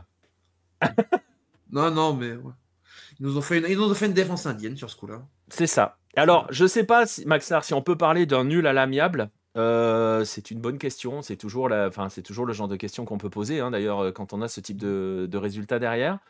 Euh, je ne sais pas, parce que finalement, l'Australie se retrouve dans, le groupe, dans la, partie de tableau potentiellement, mettez des guillemets à tout ce que je mets, potentiellement la moins relevée, parce qu'il n'y a pas l'Iran, parce qu'il n'y a probablement pas Japon et Corée du Sud qui seront du même côté. si j'ai bien calculé. Attends, je vérifie. ouais, c'est ça, Japon. Enfin, si ça, enfin, si la Corée du Sud finit première, enfin bon, on verra. Euh, oui, il y a encore pas mal de choses à voir. Ça, c'est pas dit, ça. Non, c'est pas dit en plus. Donc euh, voilà. Euh, est-ce que la Corée du Sud, ouais, la Corée du Sud peut être dans le groupe de l'Australie, voilà. Le vainqueur du groupe F, c'est qui le groupe F? Arabie Saoudite, potentiellement. Donc ils seront du côté de l'Arabie Saoudite. Ils peuvent éventuellement hériter de la Corée du Sud si elle termine deuxième. Euh, ils évitent l'Iran, ils évitent le Qatar chez lui, euh, ils évitent euh, potentiellement, potentiellement, potentiellement le Japon qui peut être au mieux deuxième de son groupe, enfin qui sera probablement deuxième de son mm. groupe. C'est pas franchement un si mauvais calcul hein, quand même pour l'Australie. Hein. Non, non. Non, non, c'est sûr que c'est pas, un, pas un mauvais calcul. Après, pour l'Australie, il y avait une belle compo, mais quand je vois vraiment ce qui a été aligné pour l'Ouzbékistan, j'ai du mal à me dire que Katanec, il voulait jouer la victoire. Hein. C'est. Genre, t'avais rien. Et c'est là que. Et c'est là que tu moi, ça jouait le 0-0. Bah ouais, mais c'est là que tu te dis que c'est pas compréhensible parce que ce que je viens de dire pour l'Australie d'être entre guillemets du bon côté du tableau, ça s'appliquait à l'Ouzbékistan avant le match. Bah oui, ouais, ouais, mais j'ai pas compris. J'avoue que là, déjà, franchement, franchement, je pas compris. Après, on va, on va noter, on peut juste noter l'entrée de Macharipov pour l'Ouzbékistan, qui je trouvais apporter un peu plus que les autres. que ça compense ces deux premiers matchs très, très, très limites. Donc euh, voilà. Mais, et il faudra qu'ils soient en forme pour la suite. Et on sort d'un groupe finalement où euh, c'est difficile de tirer des enseignements sur euh, le niveau réel de l'Ouzbékistan. Ah oui, vraiment, vraiment, vraiment. Mais enfin, on, a vraiment pour l'Ouzbékistan un premier match où contre la Syrie, la configuration fait que c'était absolument, enfin, c'était vraiment la pire équipe pour eux, limite. Ensuite, le match contre l'Inde où c'est impossible de juger le niveau face à l'Inde. Voilà. Parce que l'Inde, c'est la plus faible, la nation la plus faible. On en reparlera juste après. Et ensuite, tu as ce match-là contre l'Australie avec une équipe B. Donc au final, on sait toujours pas ce que vaut réellement l'Ouzbékistan. Et ce qui est assez terrible parce que on se dit, hein, on, avant la compétition, et puis c'est toujours la question qui se pose quand on évoque les A. Euh, est-ce que l'Ouzbékistan va enfin réussir à, briser ce, palier de verre, hein, euh, ce plafond de verre, pardon, euh, ce plafond de verre, euh, voilà, pour enfin se, voilà, marquer véritablement chez les A sa progression que l'on voit constante chez les jeunes. Bah pour l'instant, on n'a aucun signe qui nous permet de dire qu'ils peuvent potentiellement y arriver, quoi. Non, c'est sûr, c'est sûr. Après, pour, euh, pour ce qui est de, du, euh, de leur tirage en huitième, vu qu'ils ont fini deuxième, ils affronteront F2, donc euh, sûrement la Thaïlande, ce qui sera pour le coup un match très intéressant parce que c'est contre ce genre, contre ce genre d'équipe, l'Ouzbékistan est capable de, de, faire des choses. Donc, ça, sera peut-être le premier match où l'Ouzbékistan jouera, on pourra voir le vrai niveau de l'Ouzbékistan. Alors on va voir, on va voir justement si c'est la Thaïlande. Ça peut être Oman, hein oui. Mais, ouais, mais euh, je, pense, après, on peut miser sur un 0-0 entre Arabie Saoudite et Thaïlande aussi. Mais euh. Moi, je, pense vraiment. Moi, je pense que Mancini avec l'Arabie, la, il va poser l'équipe Z. Là, ça alors, on en parlera plus tard de l'Arabie Saoudite. Mais alors, c'est pareil. Hein, en termes d'enseignement, on n'en a pas beaucoup hein, sur l'Arabie Saoudite. Hein. Enfin, si, on est inquiet. Mais. Euh, mais on est inquiet pour tout le monde, sauf l'Iran, j'ai l'impression. Et encore même l'Iran sur le deuxième. Et l'Irak. Et l'Irak, c'est vrai. Et l'Irak. Mais sinon, c'est vrai que pour le coup, on est assez inquiet pour tout le monde. Et ce, que, ce qui a été dit tout à l'heure sur la canne avec le côté, ouais, les favoris qui ne font pas respecter leur rang, je trouve que ça s'applique beaucoup plus sur la, Coupe d'Asie, pour le coup. Où, les favoris, euh, enfin voilà, on avait un ogre absolu sur le papier qui s'appelait Japon. Euh, voilà. Ah on va, on va peut-être enlever ogre absolu, hein, parce que ce qu'ils font pour l'instant, c'est très très en dessous de ce que l'on attend d'eux. Hein. Bah, ça, c'est sûr, c'est sûr. En plus, on aura l'occasion de le voir demain. Ouais, on aura l'occasion de, voir ça demain. Donc, ils, peuvent même pas, ils vont finir derrière l'Irak dans leur groupe. Hein. Alors, l'Irak fait, euh, voilà, séduit tout le monde, mais, euh, mais voilà, le Qatar a 9 points. Ouais, enfin, on va pas dire que le Qatar a non plus. Euh... Letco, Letco, Letco ne vient pas troller dans le chat. Hein. on va quand même pas se dire que le Qatar. Euh, voilà quoi. Le Qatar le plus faible de la compétition, en plus. bon. Ouais, dans un groupe qui est absolument horrible. Euh, on rappelle que c'était le groupe où le deuxième, à un moment, ou à un moment, à la mi-temps, c'était à la mi-temps, le deuxième avait deux points. Oh, oh. À la mi-temps de la dernière journée du groupe, le deuxième avait deux points. Donc euh, voilà, au moins les favoris gagnent leur match. Euh, alors, au moins, on va dire, l'Australie ne perd pas. L'Australie n'est pas forcément beaucoup mise en danger non plus. Hein, par exemple, on n'est pas, l'Australie n'est pas un favori, mais un prétendant. On rappelle que c'est quand même juste le champion 2015. Euh, bon, voilà. Là, ils étaient bien contents avec ce match nul. On va passer sur ce match. On va aller sur l'autre qui avait un gros enjeu et qui, pour le coup, est historique. C'est ce match entre la Syrie et l'Inde. alors, on sait que c'est toujours. Tu l'as dit il y a deux minutes. Hein, euh, c'est toujours difficile d'analyser les matchs face à l'Inde. Oui. Euh, surtout qu'en gros, l'Inde. Allez, je vais être un petit peu provocateur. L'Inde a dominé pendant 4 minutes. Oui. 6, 6, pas 4. 6, pardon. 6, euh... se conclut par le, le, le, magnifique dribble de Naorem. Tout ça pour tirer sur le gardien, corner, et puis après, on n'a plus vu l'Inde. Voilà. Mais au moins, ils ont eu un temps fort. voilà. C'est leur seul, peut-être leur seul. Mais, mais au final, donc tout ça bénéficie à la Syrie, qui a quand même mis du temps. Hein. Vous voyez euh, sur les stats, vous voyez, et puis sur le match, la Syrie était quand même très très au-dessus. Euh, mais voilà, la perf est là quand même du côté de la Syrie. Euh, c'est bah on, va rappeler on va rappeler quand même que, que en, Coupe d'Asie c'est la première fois c'est la première fois que, que la Syrie va comment dirais-je se qualifie pour les huitièmes de finale Et la, la, stat qui est encore plus folle, c'est que c'est leur huitième participation. Sur leurs sept premières participations, ils n'ont jamais passé les poules. Ouais, c'est ça. Et, et, voilà. Et là, ça passe. Euh, voilà, dans un groupe qui n'était pas forcément si facile que ça, parce qu'il y avait, euh, voilà, il y avait l'Inde, d'accord, mais euh, mais voilà, donc ça passe pour la série, c'est historique. On a vu, ouais. alors c'est dommage, j'ai oublié de les mettre. c'est dommage parce que Letco m'avait envoyé un, une vidéo. je sais pas si tu as vu l'interview d'Hector Cooper à la fin du match. Je l'ai pas euh, vu, non, non. non, euh, J'essaie de lutter contre. la dernière question, la dernière question, il n'y a plus de questions. Euh, L'intervieweur est syrien, il, il, se met à pleurer et il y a le traducteur syrien qui est face à lui qui se met à pleurer et les deux se prennent dans les bras et c'est fini quoi. ah, attends, on, on, me l'a même pas envoyé. Ah là, bah, je, je, te la ferai suivre. Je te la ah, ferai suivre. Je te la ferai suivre. Elle est magnifique. Je mm. peux, vous savez quoi Je vais la retweeter.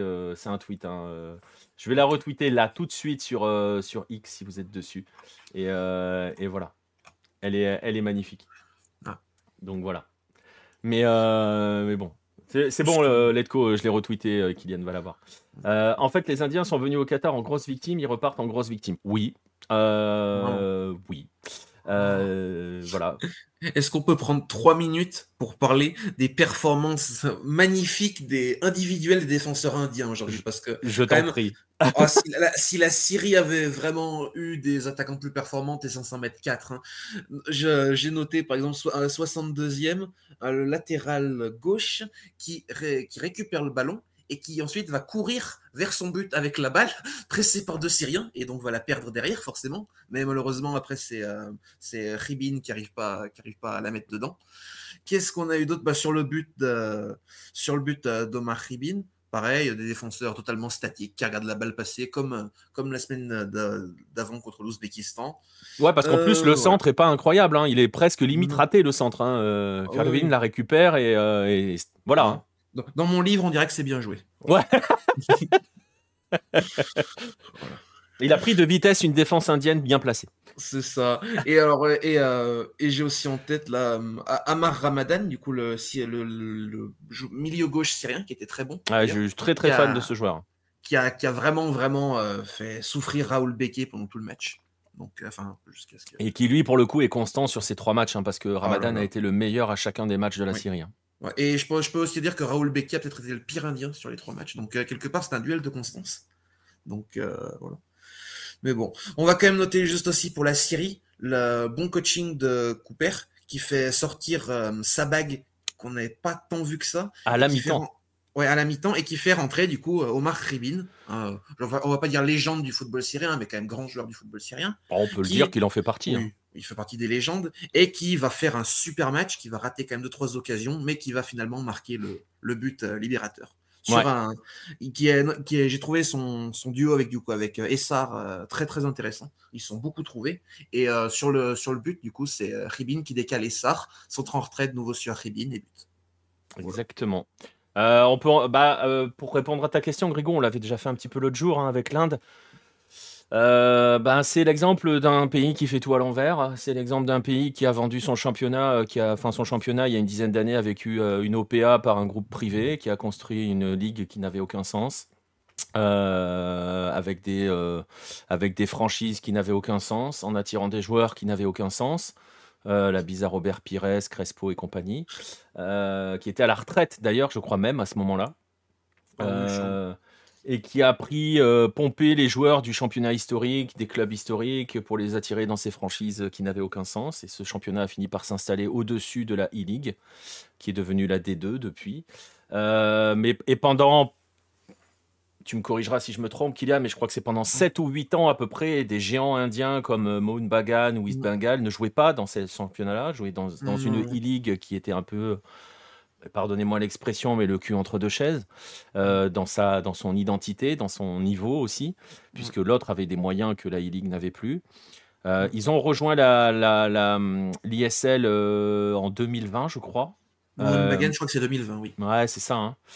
Et ben, on n'est qu'en 2024, si tu vois. Donc, il y a 10 ans de perdu. Il n'y a pas de travail chez les jeunes. Euh, et il y a euh, ces deux ligues qui se sont mangées pendant 10 ans, qui se sont fait concurrence pendant 10 ans, et qui voilà. Et est-ce que euh, l'Inde a une réelle appétence au niveau des instances pour essayer de briller? Non. Pas convaincu. Ouais, alors par rapport au soft power, LAK, tu sais, moi je me méfie toujours des notions de mm. soft power. bon, c'est très à la mode, tout ce qui est géopolitique, analyser la géopolitique de moindres mouvements. On voit passer quand même parfois des grosses, grosses conneries. Euh, si je peux le dire ainsi.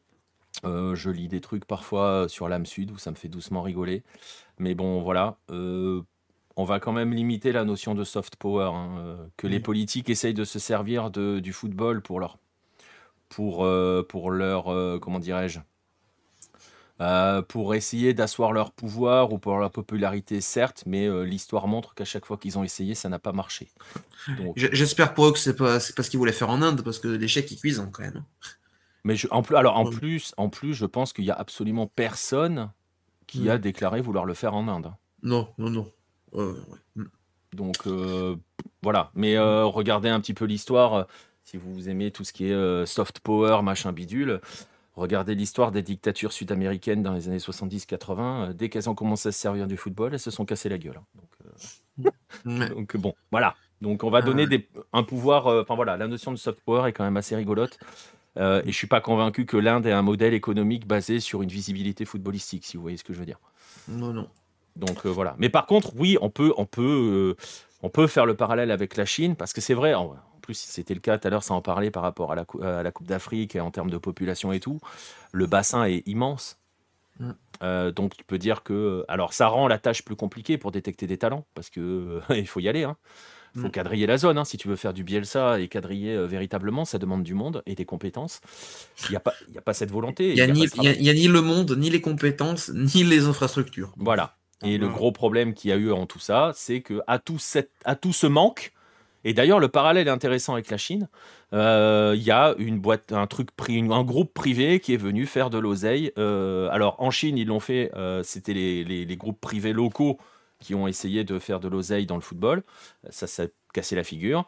En Inde, c'est un groupe qui a euh, créé un championnat. Voilà. C'est encore plus. C'est l'étape au-dessus, je trouve, quand même. Mais, mm, euh, oui. Mais dans le principe, c'est la même chose. On a laissé le truc au niveau du privé, et puis, euh, et puis voilà. Ah, vivement qu'on joue la Total Ligue 1 en France. Bah, on joue la Ligue 1 Uber Eats. oui, oui, non, mais une, une Ligue 1 qui appartienne à ah oui, ouais, bah, alors en fait, vivement qu'un groupe privé étranger. Non, mais Total, c'est français, donc tu vois. Oui. Il faudrait. Parce que ce qui s'est passé en Inde, c'est que c'est des Américains qui sont arrivés, je crois, si j'ai ah bonne mémoire. C'est Reliance, là. Enfin, c'est devenu Reliance, je crois, mais euh, je sais plus comment il s'appelait à l'époque, CMG, je crois, ou quelque chose comme ça. Et, euh, et euh, il faudrait que, euh, imaginez un, un, un fonds d'investissement américain, au lieu d'acheter un club français, il achète, il, il vient créer un championnat. Et euh, alors, pour vous faire le parallèle, parce que si on n'a pas été assez clair par rapport à l'Inde, on peut le faire un petit peu là, parce que c'est vrai que quand euh, j'ai dit Mohun Bagan et East Bengal, ça parle pas forcément à tout le monde.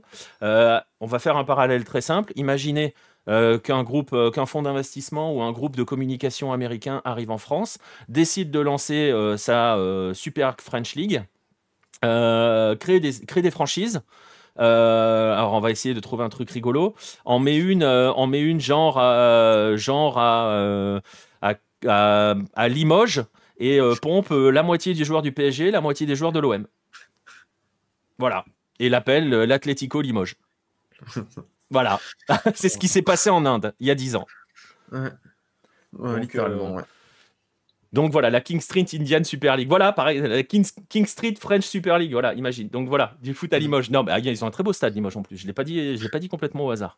Mais euh, mais voilà, non, mais voilà, ça vous donne l'idée de ce qui s'est passé. Euh, ça vous donne l'idée de ce qui s'est passé en Inde. Et voilà pourquoi, euh, voilà, je suis le premier au stade pour faire le capot, nous dit. bah voilà, non mais voilà, c'est quand même le, problème. Et euh, voilà, comme dit Asbeber, il y a euh, l'AIFF, les fédérations d'État, l'organisation de l'ISL qui se tirait dessus. Enfin, c'était un gros bordel, hein, très honnêtement.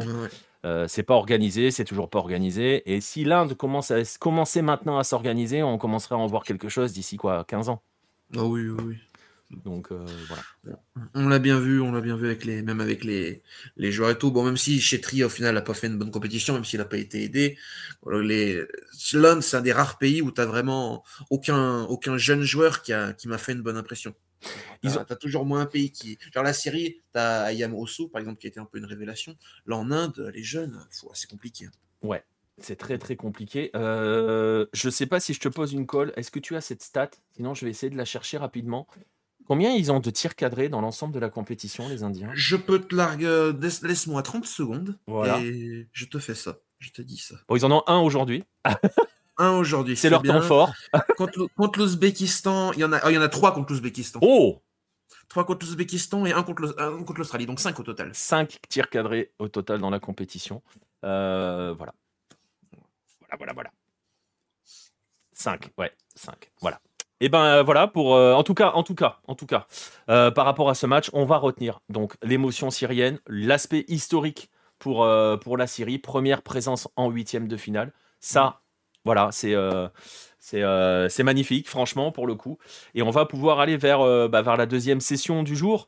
Alors là pour le coup il y a un match que je n'ai absolument pas regardé. C'est l'Iran. Donc Iran euh, enfin, je l'avais en double écran. J'ai regardé un peu la fin quand ça commençait. Euh, tu vois, on arrivait sur la fin au niveau de, la, Palestine. Mm. Et euh, Iran, je regardais vraiment de loin. En fait, j'ai regardé un peu, c'est ce que je te disais en off, j'ai regardé un peu. Et quand j'ai vu l'Iran mener et l'Iran tranquillement dominer le match, je me suis dit, c'est plié. Bon, mm. effet LO. Hein. Mais l'Iran aurait tué. Oh, enfin, je me suis pas trompé, l'Iran aurait vraiment dû tuer ce match. Largement. Enfin, ils l'ont gagné, hein, on va pas se mentir, ils ont gagné 2 hein, les amis. Hein. Mais, euh, Mais l'Iran, surtout vu les errances défensives émiraties, c'était catastrophique, on va en reparler. Mais euh, l'Iran aurait dû, aurait dû au moins mettre le même tarif qu'à la Palestine. Et pourtant, et pourtant, alors ça a été assez dingue parce qu'en termes de scénario, ça a été assez fou.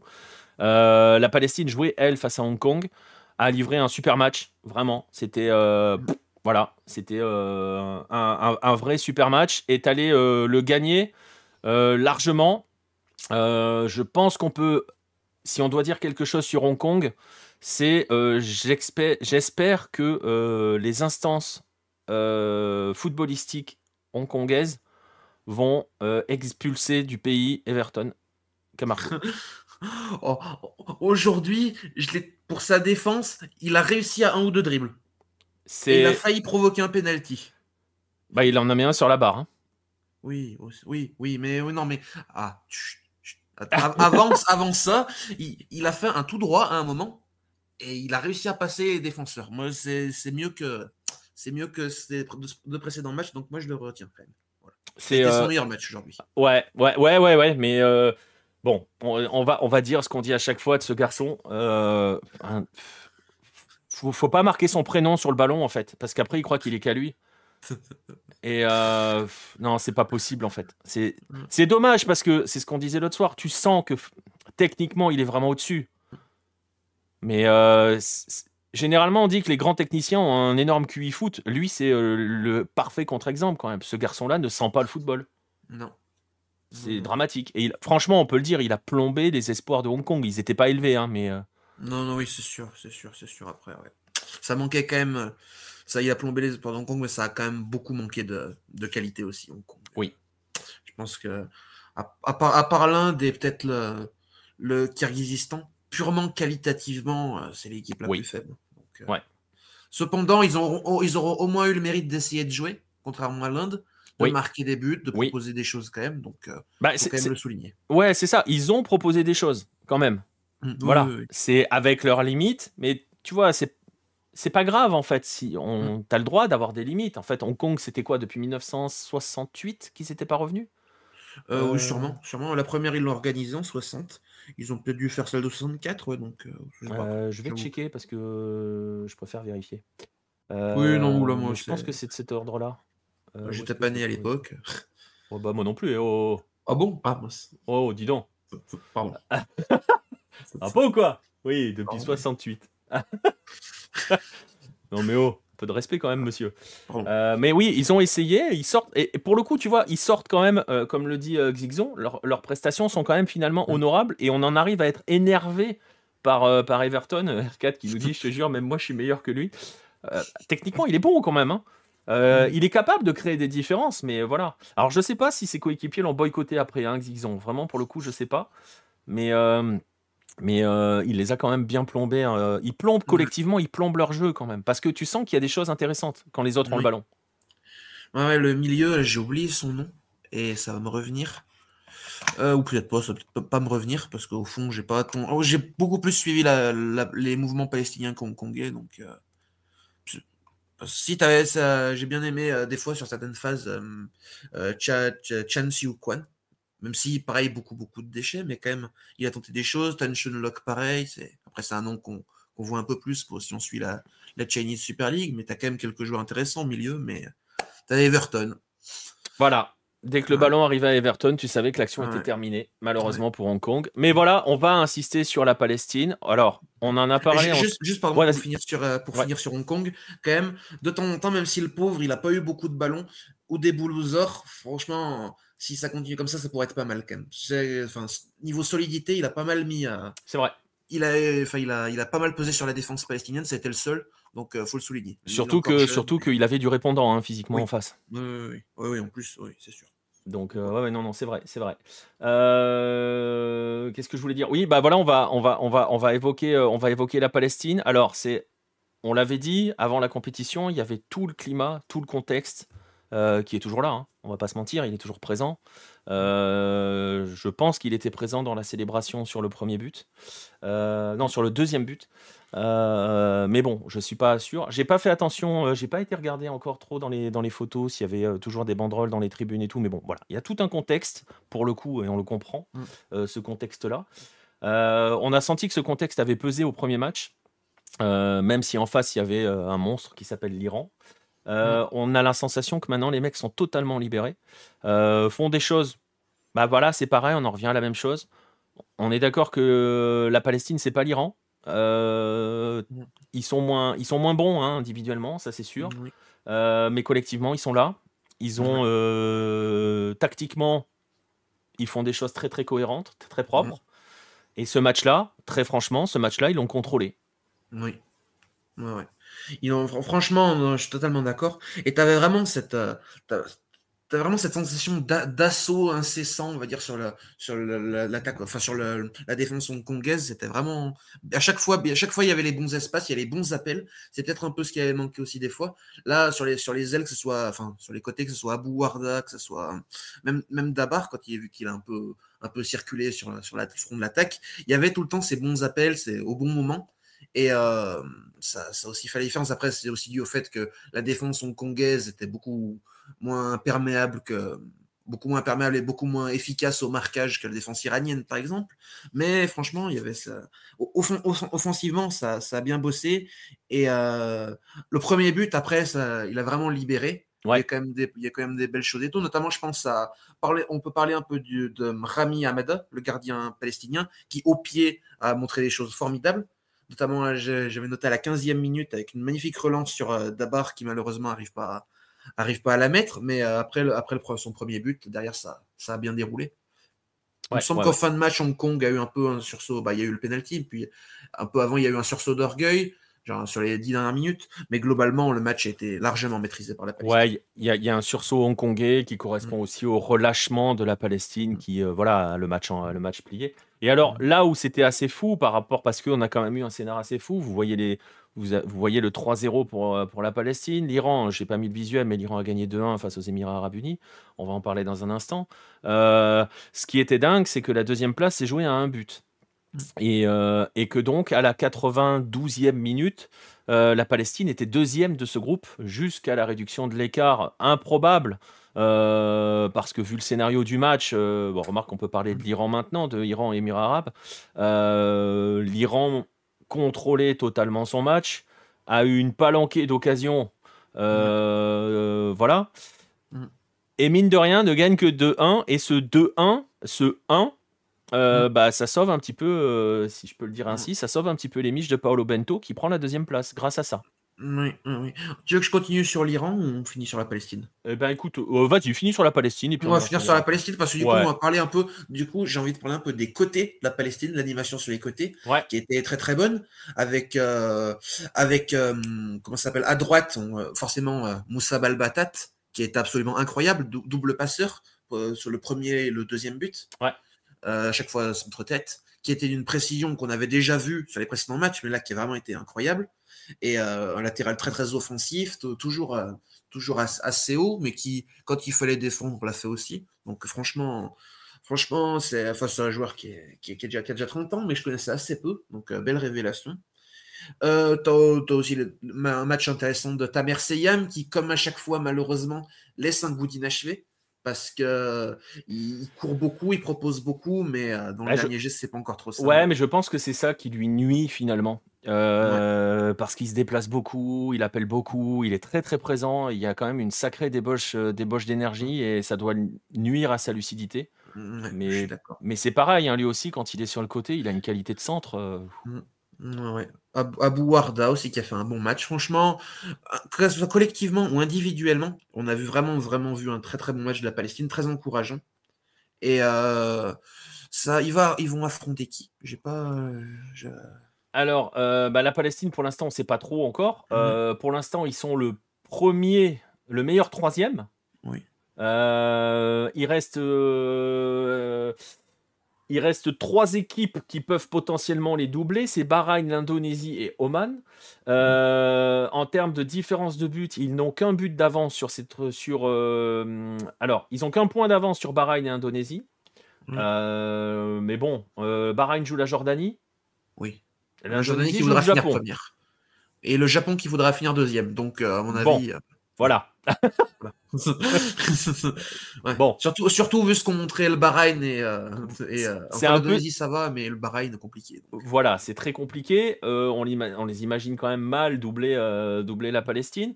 Mm. Il y a Oman qui peut les doubler en cas de victoire, parce qu'en plus Oman joue le Kirghizistan, donc il y a Mm. moyen que ça soit sale. Mais après, Om- Oman va pas. Oman, c'est con, mais s'il gagne contre le Kyrgyzstan, ce sera un 0, pas mieux. Parce que c'est Oman.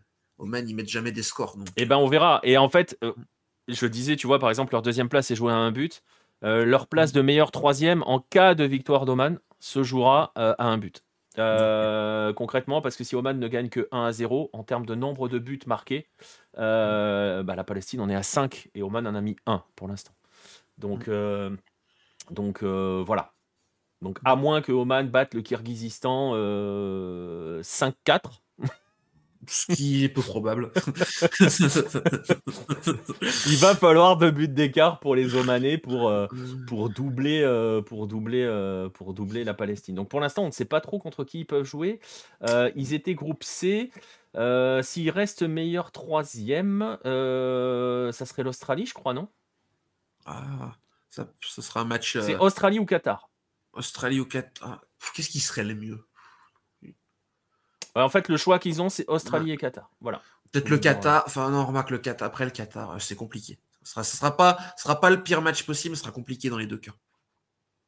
Je pense. Ça sera drôle de voir euh, la qualité de centre des Palestiniens face à la défense centrale australienne. Oui. Après, après, ouais. Voilà. Donc voilà, Oman va vouloir quand même doubler la Thaïlande. Oui, mais euh, la Thaïlande, si Oui, elle fait match nul, elle reste devant. hein.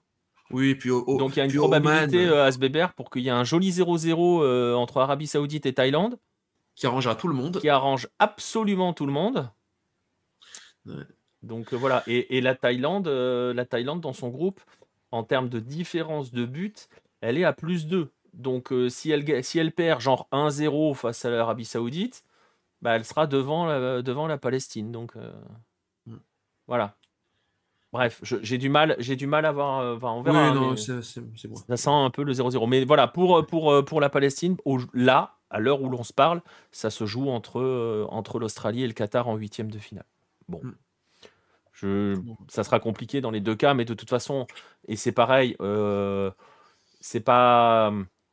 Comment dirais-je L'essentiel est fait. Oui, l'objectif a Euh, été atteint. C'est euh, c'est la troisième participation de l'histoire de la Palestine euh, à, une, à une phase finale de Coupe d'Asie et c'est la première fois qu'ils passent la phase de groupe. Euh, quand on ajoute à cela tout ce qu'on a, a déjà dit sur le contexte dans lequel ces hommes vivent, et leur famille forcément vivent. voilà, elle est gagnée cette compétition, comme le dit Letko. Ils ont gagné cette compétition, la Palestine. Oui, c'est sûr, c'est sûr, c'est sûr.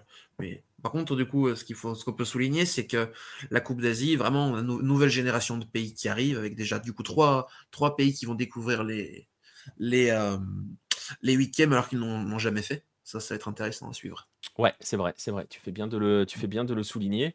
Euh, et, euh, et qui le font et qui le font euh, sans, sans, sans, sans, enfin on le fait jamais en volant sa place, hein, on vole pas sa place hein, dans une compétition de ce genre, mais qui le font entre guillemets avec la manière en fait, avec et avec, avec leurs armes, qui, savent bien utiliser leurs armes. Bah c'est déjà un premier point, tu vois, quand euh, euh, c'est un petit peu ce qu'on reproche, ce qu'on reprochait à la fin du premier match en Coupe d'Afrique à la Tanzanie. Euh, quand tu sais que tu es entre guillemets le plus petit, tu as deux possibilités. Soit tu connais tes limites, tu connais tes armes, tu appliques un système qui correspond à tes armes, et puis bah, si tu perds, c'est pas grave, c'est comme ça. Soit tu te comportes en petit, c'est-à-dire que tu fais rien. Bah, l'exemple type à cette Coupe d'Asie, c'est l'Inde. Mais eux ne se comportent pas comme ça. On sait très bien que que ça soit la Syrie, le Pakistan, euh, le Pakistan, la Palestine ou le Tadjikistan, j'ai fusionné les deux. Euh, euh, ce qui donne un pays qui existe, c'est magnifique. On sait très bien qu'ils vont pas la gagner. Enfin, on sait jamais, hein, maintenant. Mais hmm. ils sont pas arrivés en se disant on va gagner la Coupe d'Asie. Mais voilà, ils ont posé leur jeu cohérent, organisé, discipliné, et voilà, ça marche. Et c'est en ça que ça fait plaisir. C'est sûr. Donc voilà. Euh, j'étais à deux doigts de dire Meriem débarre. Euh, blague à part, la Palestine mérite sa qualification. Je suis heureux pour eux, ils m'ont fait pleurer. Non, mais c'est magnifique, hein, franchement. Mais là, aujourd'hui, franchement, les qualifs de la Syrie et de la Palestine en termes d'émotion, euh, c'était très très haut. Hein. C'est sûr. Donc, donc voilà, on connaît le premier, un premier huitième du coup, Tadjikistan, Émirats Arabes, oui. on connaît un deuxième huitième, même Iran, Syrie ça sera une autre paire de manches pour la Syrie. Et regarde cette qualité de transition. C'est des années de travail, ça. Hein. Ah oui, c'est ça, ça, euh, Sans l'expérience. Ah bah attends, ça s'improvise pas, mec. Euh, bah, L'Iran qui, euh, bah voilà, hein, je le disais à l'instant, a contrôlé, aurait dû mettre une vraie une vraie tôle pour dire les choses aux, Émirats Arabes Unis. Et bon, on ne l'a pas fait, mais euh, on parlait à l'issue de la première journée que l'Iran avait envoyé un, gros message.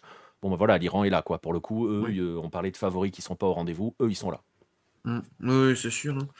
Euh, mais euh, j'ai trouvé sur, pour, pour l'Iran euh, bonne complémentarité entre Taremi et Azmoun sur ce match-là particulièrement. Bah, le, but, le, but, le premier but iranien le montre bien, avec la, magnifique petite louche au-dessus des défenseurs de, dans la course de, de, de la part d'Azmoun dans la course de Taremi. Et ensuite, il y a juste à finir. En plus, la sortie d'Aïssa est très bizarre, de Rally d'Aïssa, le gardien.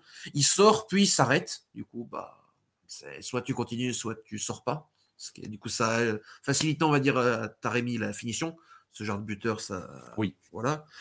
Euh, le deuxième but, euh, j'ai déjà oublié. Bah, le deuxième, c'est encore une passe d'Azmoun pour Taremi. Hein.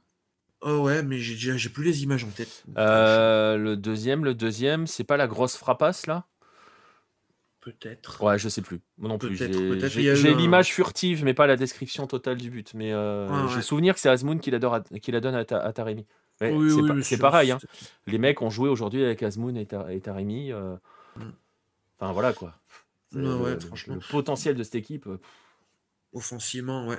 Et après, en plus, c'est bien aidé par le fait que la défense, euh, il y a eu beaucoup d'erreurs de la défense, la défense émirati qu'on n'avait pas forcément vu sur les premiers matchs. Mais là, Bader Nasser et Al Danani, j'ai trouvé leur match très très moyen. Enfin, de ce que j'ai vu, j'ai pas vu le match en entier parce que j'ai vu très, très moyen dans le placement et tout.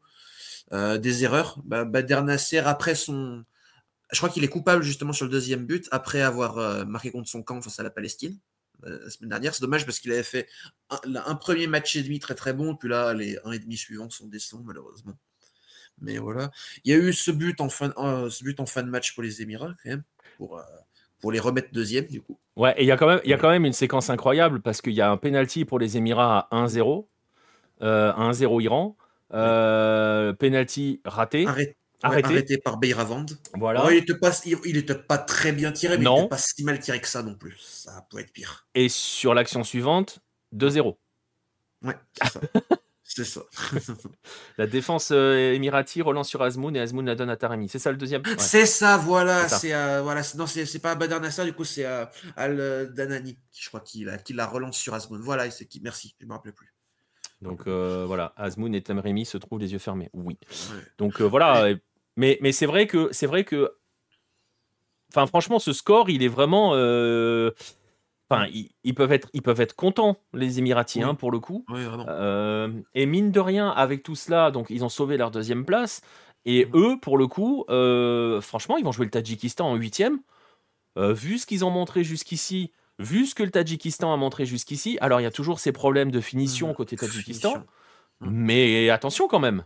Oui, attention, attention, surtout que là en plus euh, les Émirats, on avait parlé juste avant, enfin, la, semaine dernière, le match de Khalid Aissa, le gardien émirati, qui avait été énorme, qui avait stoppé un penalty. Euh, tout à penalty.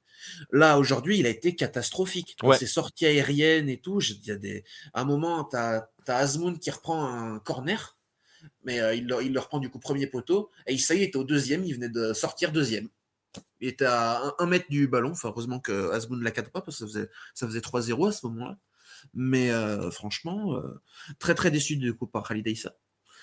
Et, euh, et, voilà, globalement, une défense, une défense très fébrile de la part des, des Émiratis. Donc, contre le, contre la, attention contre le Tadjikistan, parce que le Tadjikistan, en plus, en plus les Émirats, ça fait, ils n'hésitent pas à concéder le jeu. Attention face au Tadjikistan qui aime bien avoir la possession et qui sait bien l'utiliser. Donc, voilà. Et je suis assez d'accord avec vous dans le chat. Hein. C'est vrai que je, j'ai affiché le, résultat et les statistiques. Les statistiques ne reflètent absolument pas le match. Hein. Mmh. C'est comme quoi, hein, comme quoi, faites attention aux stats dans les analyses. Parce que quand tu regardes le truc, tu te dis ouais bah en fait ça a été un match très très serré euh, avec des Émiratis qui finalement ont eu les meilleures situations. Tu vois, tu pourrais très bien faire ce genre d'analyse ultra rapide. Euh, bah non. J'ai pas vu tout le match, mais j'arrive pas à voir d'où ils sortent les 5 tirs cadrés. Fin de match, surtout fin de match, je pense. Ah ouais, fin de match, ouais. Parce qu'il y a quand même fin de match, fin de match, ça c'est quand même. Moi, là, là où j'ai plus de mal, c'est avec les deux tirs cadrés du Liran. Mais bah, c'est les deux buts. Ouais, j'ai voilà, j'avais la sensation qu'il y avait eu beaucoup plus de, situations que ça.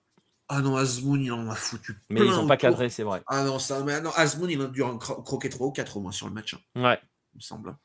Mais voilà, alors, petit, petit bonbon avec ce match. Euh, le bonbon, euh, ça devient le bonbon quotidien euh, le hors-jeu millimétrique. Donc, ah la photo du jour. Hier, c'était un orteil. Aujourd'hui, c'est une rotule. Euh, bah voilà, c'est le football qu'on aime, c'est le football plaisir. Euh, sachant que, sachant que sur cette action, le garçon qui est, je sais plus qui est, qui il est, qui est faute, qui est hors jeu, donc marque de la tête. Oui, mais c'est. bon après vous allez me dire il prend l'impulsion avec sa jambe, hein, mais. Oui, mais. Voilà. Ah Hors jeu d'une rotule. Je sais plus qui c'est. J'ai oublié qui c'était. Et il y a deux buts refusés. Ouais. Euh, l'autre, c'est aussi un hors-jeu VAR, hein, d'ailleurs, qui est plus. Pour le mm. coup, c'est une demi-tête. Je vous ai pas mis l'image. Euh, mais c'est une demi-tête. Ça va être le premier, la demi-tête. Il me semble que. C'est le premier, la demi-tête Il me semble qu'il était plus flagrant le premier, de ce que j'ai vu. Alors attends, parce que. Je crois que je l'ai, hein, l'image. Je peux aller te la chercher. Il y en a, bah, y en a, y en a un, c'est un hors-jeu. Non, non, non, non, non. Parce que je sais plus, je sais plus. Il y a un but hors jeu de Rolizade et l'autre je l'ai plus. Est-ce que je l'ai la demi-tête? Oh, j'ai pas la demi-tête. Je croyais que j'avais fait la capture. Ah, c'est triste. Ouais, je suis tristesse. Je ne pourrais pas vous montrer la, demi-tête. On saura pas qui c'est qui aurait dû limer sa rotule, du coup. Ouais, voilà. Donc hier, il fallait faire du 42 et pas du 45. Aujourd'hui, il vaudrait mieux avoir une petite rotule quand même mais je suis d'accord, hein, l'autre, il aurait pu maigrir de la rotule quand même. Donc euh, voilà. Le deuxième, c'est c'est pas un hors-jeu le refus. Euh, il y en a un, il y a un hors-jeu var. Hein. Il y a deux hors-jeu var et il y en a un, c'est euh, à peu près moitié tête et un peu d'épaule. Et il me semble. Et après, il y en a un avec une faute inexistante. Ah oui, c'est vrai. À la fin de match, ah ouais, pour Morebi. C'est vrai. Donc c'est vrai qu'au final, quand tu fais ça, plus ça, plus ça, bon. Voilà. Ça, il y aurait pu y avoir potentiellement 5 buts. Voilà. Et donc l'Iran, lui, file en huitième, affrontera la Syrie. Bon, ça va être dur hein, pour les Syriens, on va pas se mentir. ça va être très dur. Hein. Ouais. Ça va être très très dur. Mais après, de toute façon, on reviendra sur les, on reviendra sur les huitièmes. Parce que du coup, je vais faire les, les prochaines émissions aussi yep. pour pouvoir revenir dessus. Yep. Bah, on, on y reviendra, on y reviendra quand, euh, quand on aura Jeudi, terminé. Jeudi, ouais. Euh, forcément, parce que là, pour le coup, on aura une vraie vision et on aura terminé euh, Ouais. jeudi soir. Ouais, c'est ça. Voilà. On a une petite session demain en Asie. Elle est toute petite. 12h30 en plus. Ouais. Et Alors, pour le coup, vous pouvez manger parce qu'a priori, on aura des matchs sympas. Voilà, c'est exactement ce que j'allais dire. D'habitude, on vous dit ne mangez pas avant le match, prenez un café. Là, franchement, Japon-Indonésie et Irak-Vietnam, vous pouvez même faire le double écran. Euh, parce que l'Irak, c'est quand même toujours très très présent, très très plaisant pardon, à voir jouer. L'Irak est assuré d'être premier, ça devrait tourner beaucoup quand même demain, euh, puisqu'assuré d'être premier du groupe. Euh, euh, mais le Japon-Indonésie, alors attention, hein, attention quand même. Alors on est d'accord pour dire que l'Indonésie, euh, c'est pas non plus, euh, voilà, c'est pas le Real Madrid. Attention quand même. L- L'Indonésie, ils ont cette euh, capacité à pouvoir surprendre parce que parce qu'il y a, beaucoup de beaucoup de, enfin la, compo est pas fixe, c'est loin de là. Il y a encore beaucoup de possibilités. Donc si si, la, si le sélectionneur est capable de s'adapter au Japon, qui a quand même il y a quand même sur les deux premiers matchs un jeu assez stéréotypé, assez prévisible, bah ça peut attention attention au Japon. Le Japon 3, avec trois points, avec trois, euh, ça peut ne pas passer. euh, ça serait quand même incroyable que le Japon sorte en poule. Alors, fou. alors franchement, euh, si, donc si, si le Japon demain soir, enfin demain en début d'après-midi n'a que 3 points, ça veut dire qu'ils auront perdu contre l'Indonésie. Donc ça serait Oui. déjà un premier cataclysme incroyable, euh, quand même. Euh, Oui, oui. Bon, s'ils font match nul, ils passent. hein. Euh, Ils seront Ça fera zéro différence de but. Ah, s'ils font match nul, elles bougent pas leur Ah, différence. non, de ah, but. ah oui, non, non, attends, non. mais, mais ils resteront deuxième. Ah non, non, ils ont un, pardon. Je non, ils auront un de Et, différence de but, et ils resteront deuxième. Ils resteront devant Ah, ah. l'Indonésie. Ah oui, bah oui, je suis bête, oui, oui, bien sûr. Donc ils resteront deuxième. Euh, le match nul pour l'Indonésie, ça lui ferait 4 points. 4 points, tu passes. Mm. En tant que troisième, normalement. Puisque je le rappelle, et ben c'est là qu'on va faire le, petit détail. Il reste trois équipes à se bagarrer pour, euh, pour ça. Euh, pour l'instant, dans dans- il reste trois équipes qui sont classées dans le, dans, dans- parmi les troisièmes, à l'heure où on parle. Bahreïn, Indonésie et Oman. Oman devrait finir avec 4 points quand même. Euh, je, je pense qu'ils vont finir avec 4 points face au Kyrgyzstan. Vu, vu ce qu'on a vu du Kyrgyzstan, euh, Et vu- voilà. Donc les. Omanais devraient se, se- se- se mêler avec ce, groupe d'équipes à 4 points. Euh, voilà, 4 points, ça devrait suffire pour passer. Euh, et on l'a dit, Bahreïn jouera la Jordanie, ça sera jeudi, ça sera une autre histoire. hein. Donc, Ah, Bahreïn, moi j'y crois. Enfin, moi, je- mais je, en vrai, la Jordanie pourrait faire tourner, mais je pense vraiment pas que la Jordanie aura envie de faire tourner, surtout dans, où il y a- surtout devant un public quand même assez chaud, il y a beaucoup de Jordaniens et tout, avec une volonté d'aller chercher la première place face à la Corée, ce qui serait quelque chose de fort. Franchement, moi je pense pas que, je pense qu'ils vont jouer sérieusement. Et du coup, j'ai bien peur pour Bahreïn. ouais, mais ça peut faire match nul. Parce que le, mais- match nul permet à, le match nul permet à la Jordanie de rester devant. Euh, Oui, mais si la Corée bat la Malaisie, ce qui a de fortes chances d'arriver. La, la Jordanie, ils vont vouloir la première place. Ça va Enfin, ils, sont, ils sont- ils sont mieux placés que la Corée pour la première, pour la première place, donc euh, ils vont tout donner face à Bahreïn, je pense. Bah, en fait, alors, parce que si, si, la, si la Corée du Sud. Enfin, ah, on va la faire dans l'ordre. Si euh, la Jordanie fait match nul. Ah oui, non, je suis bête. Pardon, ils ont le même nombre de points. J'ai rien dit. Oui, J'ai confondu avec. euh, ils ont le même nombre de points. Donc oui, il faut gagner. Oui, oui, il faut gagner. S'ils veulent la première place, il faut gagner. D'autant que si tu finis premier du groupe F, euh, tu vas te retrouver avec un. Avec le deuxième du groupe E. Ah bah c'est euh, Japon. Non, mais du coup, c'est non, mais c'est pas le groupe F, c'est le groupe E, la Jordanie. C'est le groupe E. Pardon. Oui. Et euh, tu te retrouverais avec le premier du groupe. euh, ouais, ouais, je sais pas. Non, Deux- premier du groupe, premier du groupe E, tu te retrouves avec deuxième du groupe D. Voilà. Donc, donc, Japon. Avec Japon. Par contre, Japon. Ah, ça peut toujours changer ça. Mais du coup, par contre, si la Corée du Sud, on aurait un Corée du Sud Japon. Si la Corée du Sud- première place. Ouais, si la Corée du Sud euh, double la Jordanie, on aura un Corée-Japon. Est-ce que la Corée va avoir envie de jouer le Japon en huitième?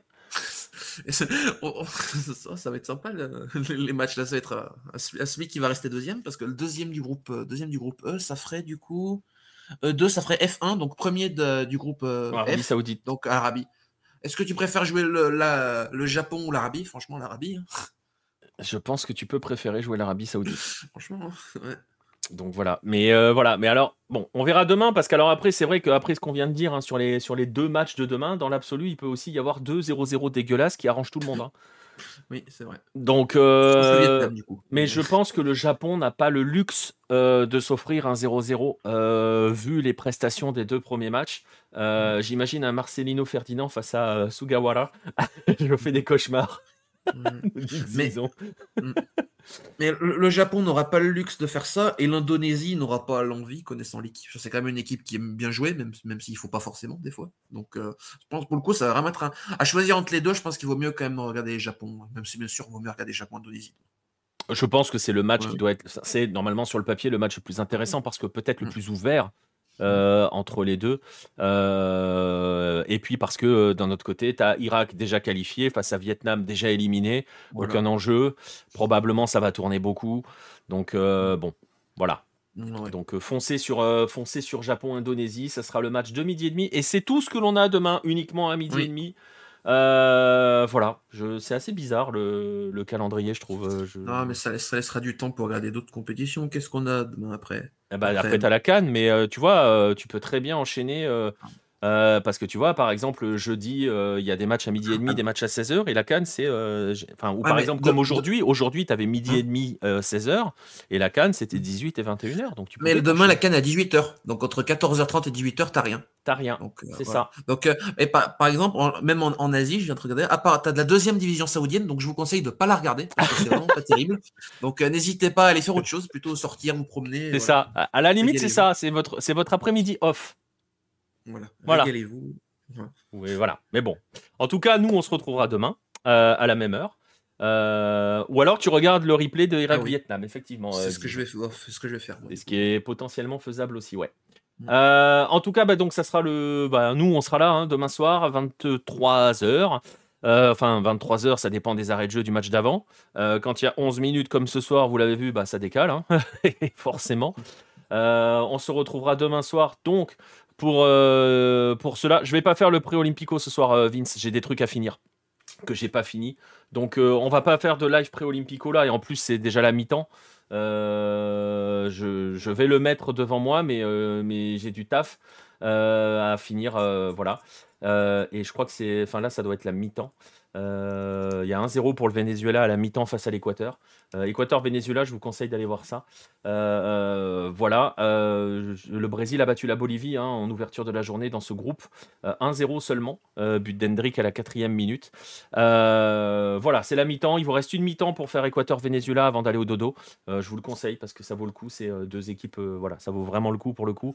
Et on fera le pré-olympico demain soir. Je, je, peux même vous dire le programme de demain soir, ça sera Pérou-Argentine. Euh, on va bien rigoler. Euh, le Macherano Ball de retour demain soir. Bref, euh, merci Kylian de m'avoir accompagné. Puis écoute, je te dis à demain. À demain, oui. À demain le chat et voilà. Et voilà. Merci à vous tous qui êtes présents dans le chat tous les soirs, toujours hein, un peu avec votre bonne humeur et votre pertinence. On se retrouve donc demain à 23h pour un nouveau rendez-vous avec Jour de Coupe. Merci à ceux qui nous regardent en replay sur YouTube. Ça arrive euh, très vite quand euh, Nico oublie euh, pas d'appuyer sur publier la vidéo. Ça arrive. mais bref, et ceux qui nous écoutent sur les plateformes de podcast, n'oubliez pas de nous suivre sur les différents réseaux sociaux, de vous abonner à nos chaînes. et voilà, voilà, on se retrouve demain 23h. Merci à tous. Et passez une bonne nuit. Allez voir la fin du Pré-Olympico si vous nous regardez en direct avec Équateur Venezuela. À demain pour l'Asie et l'Afrique. Salut tout le monde.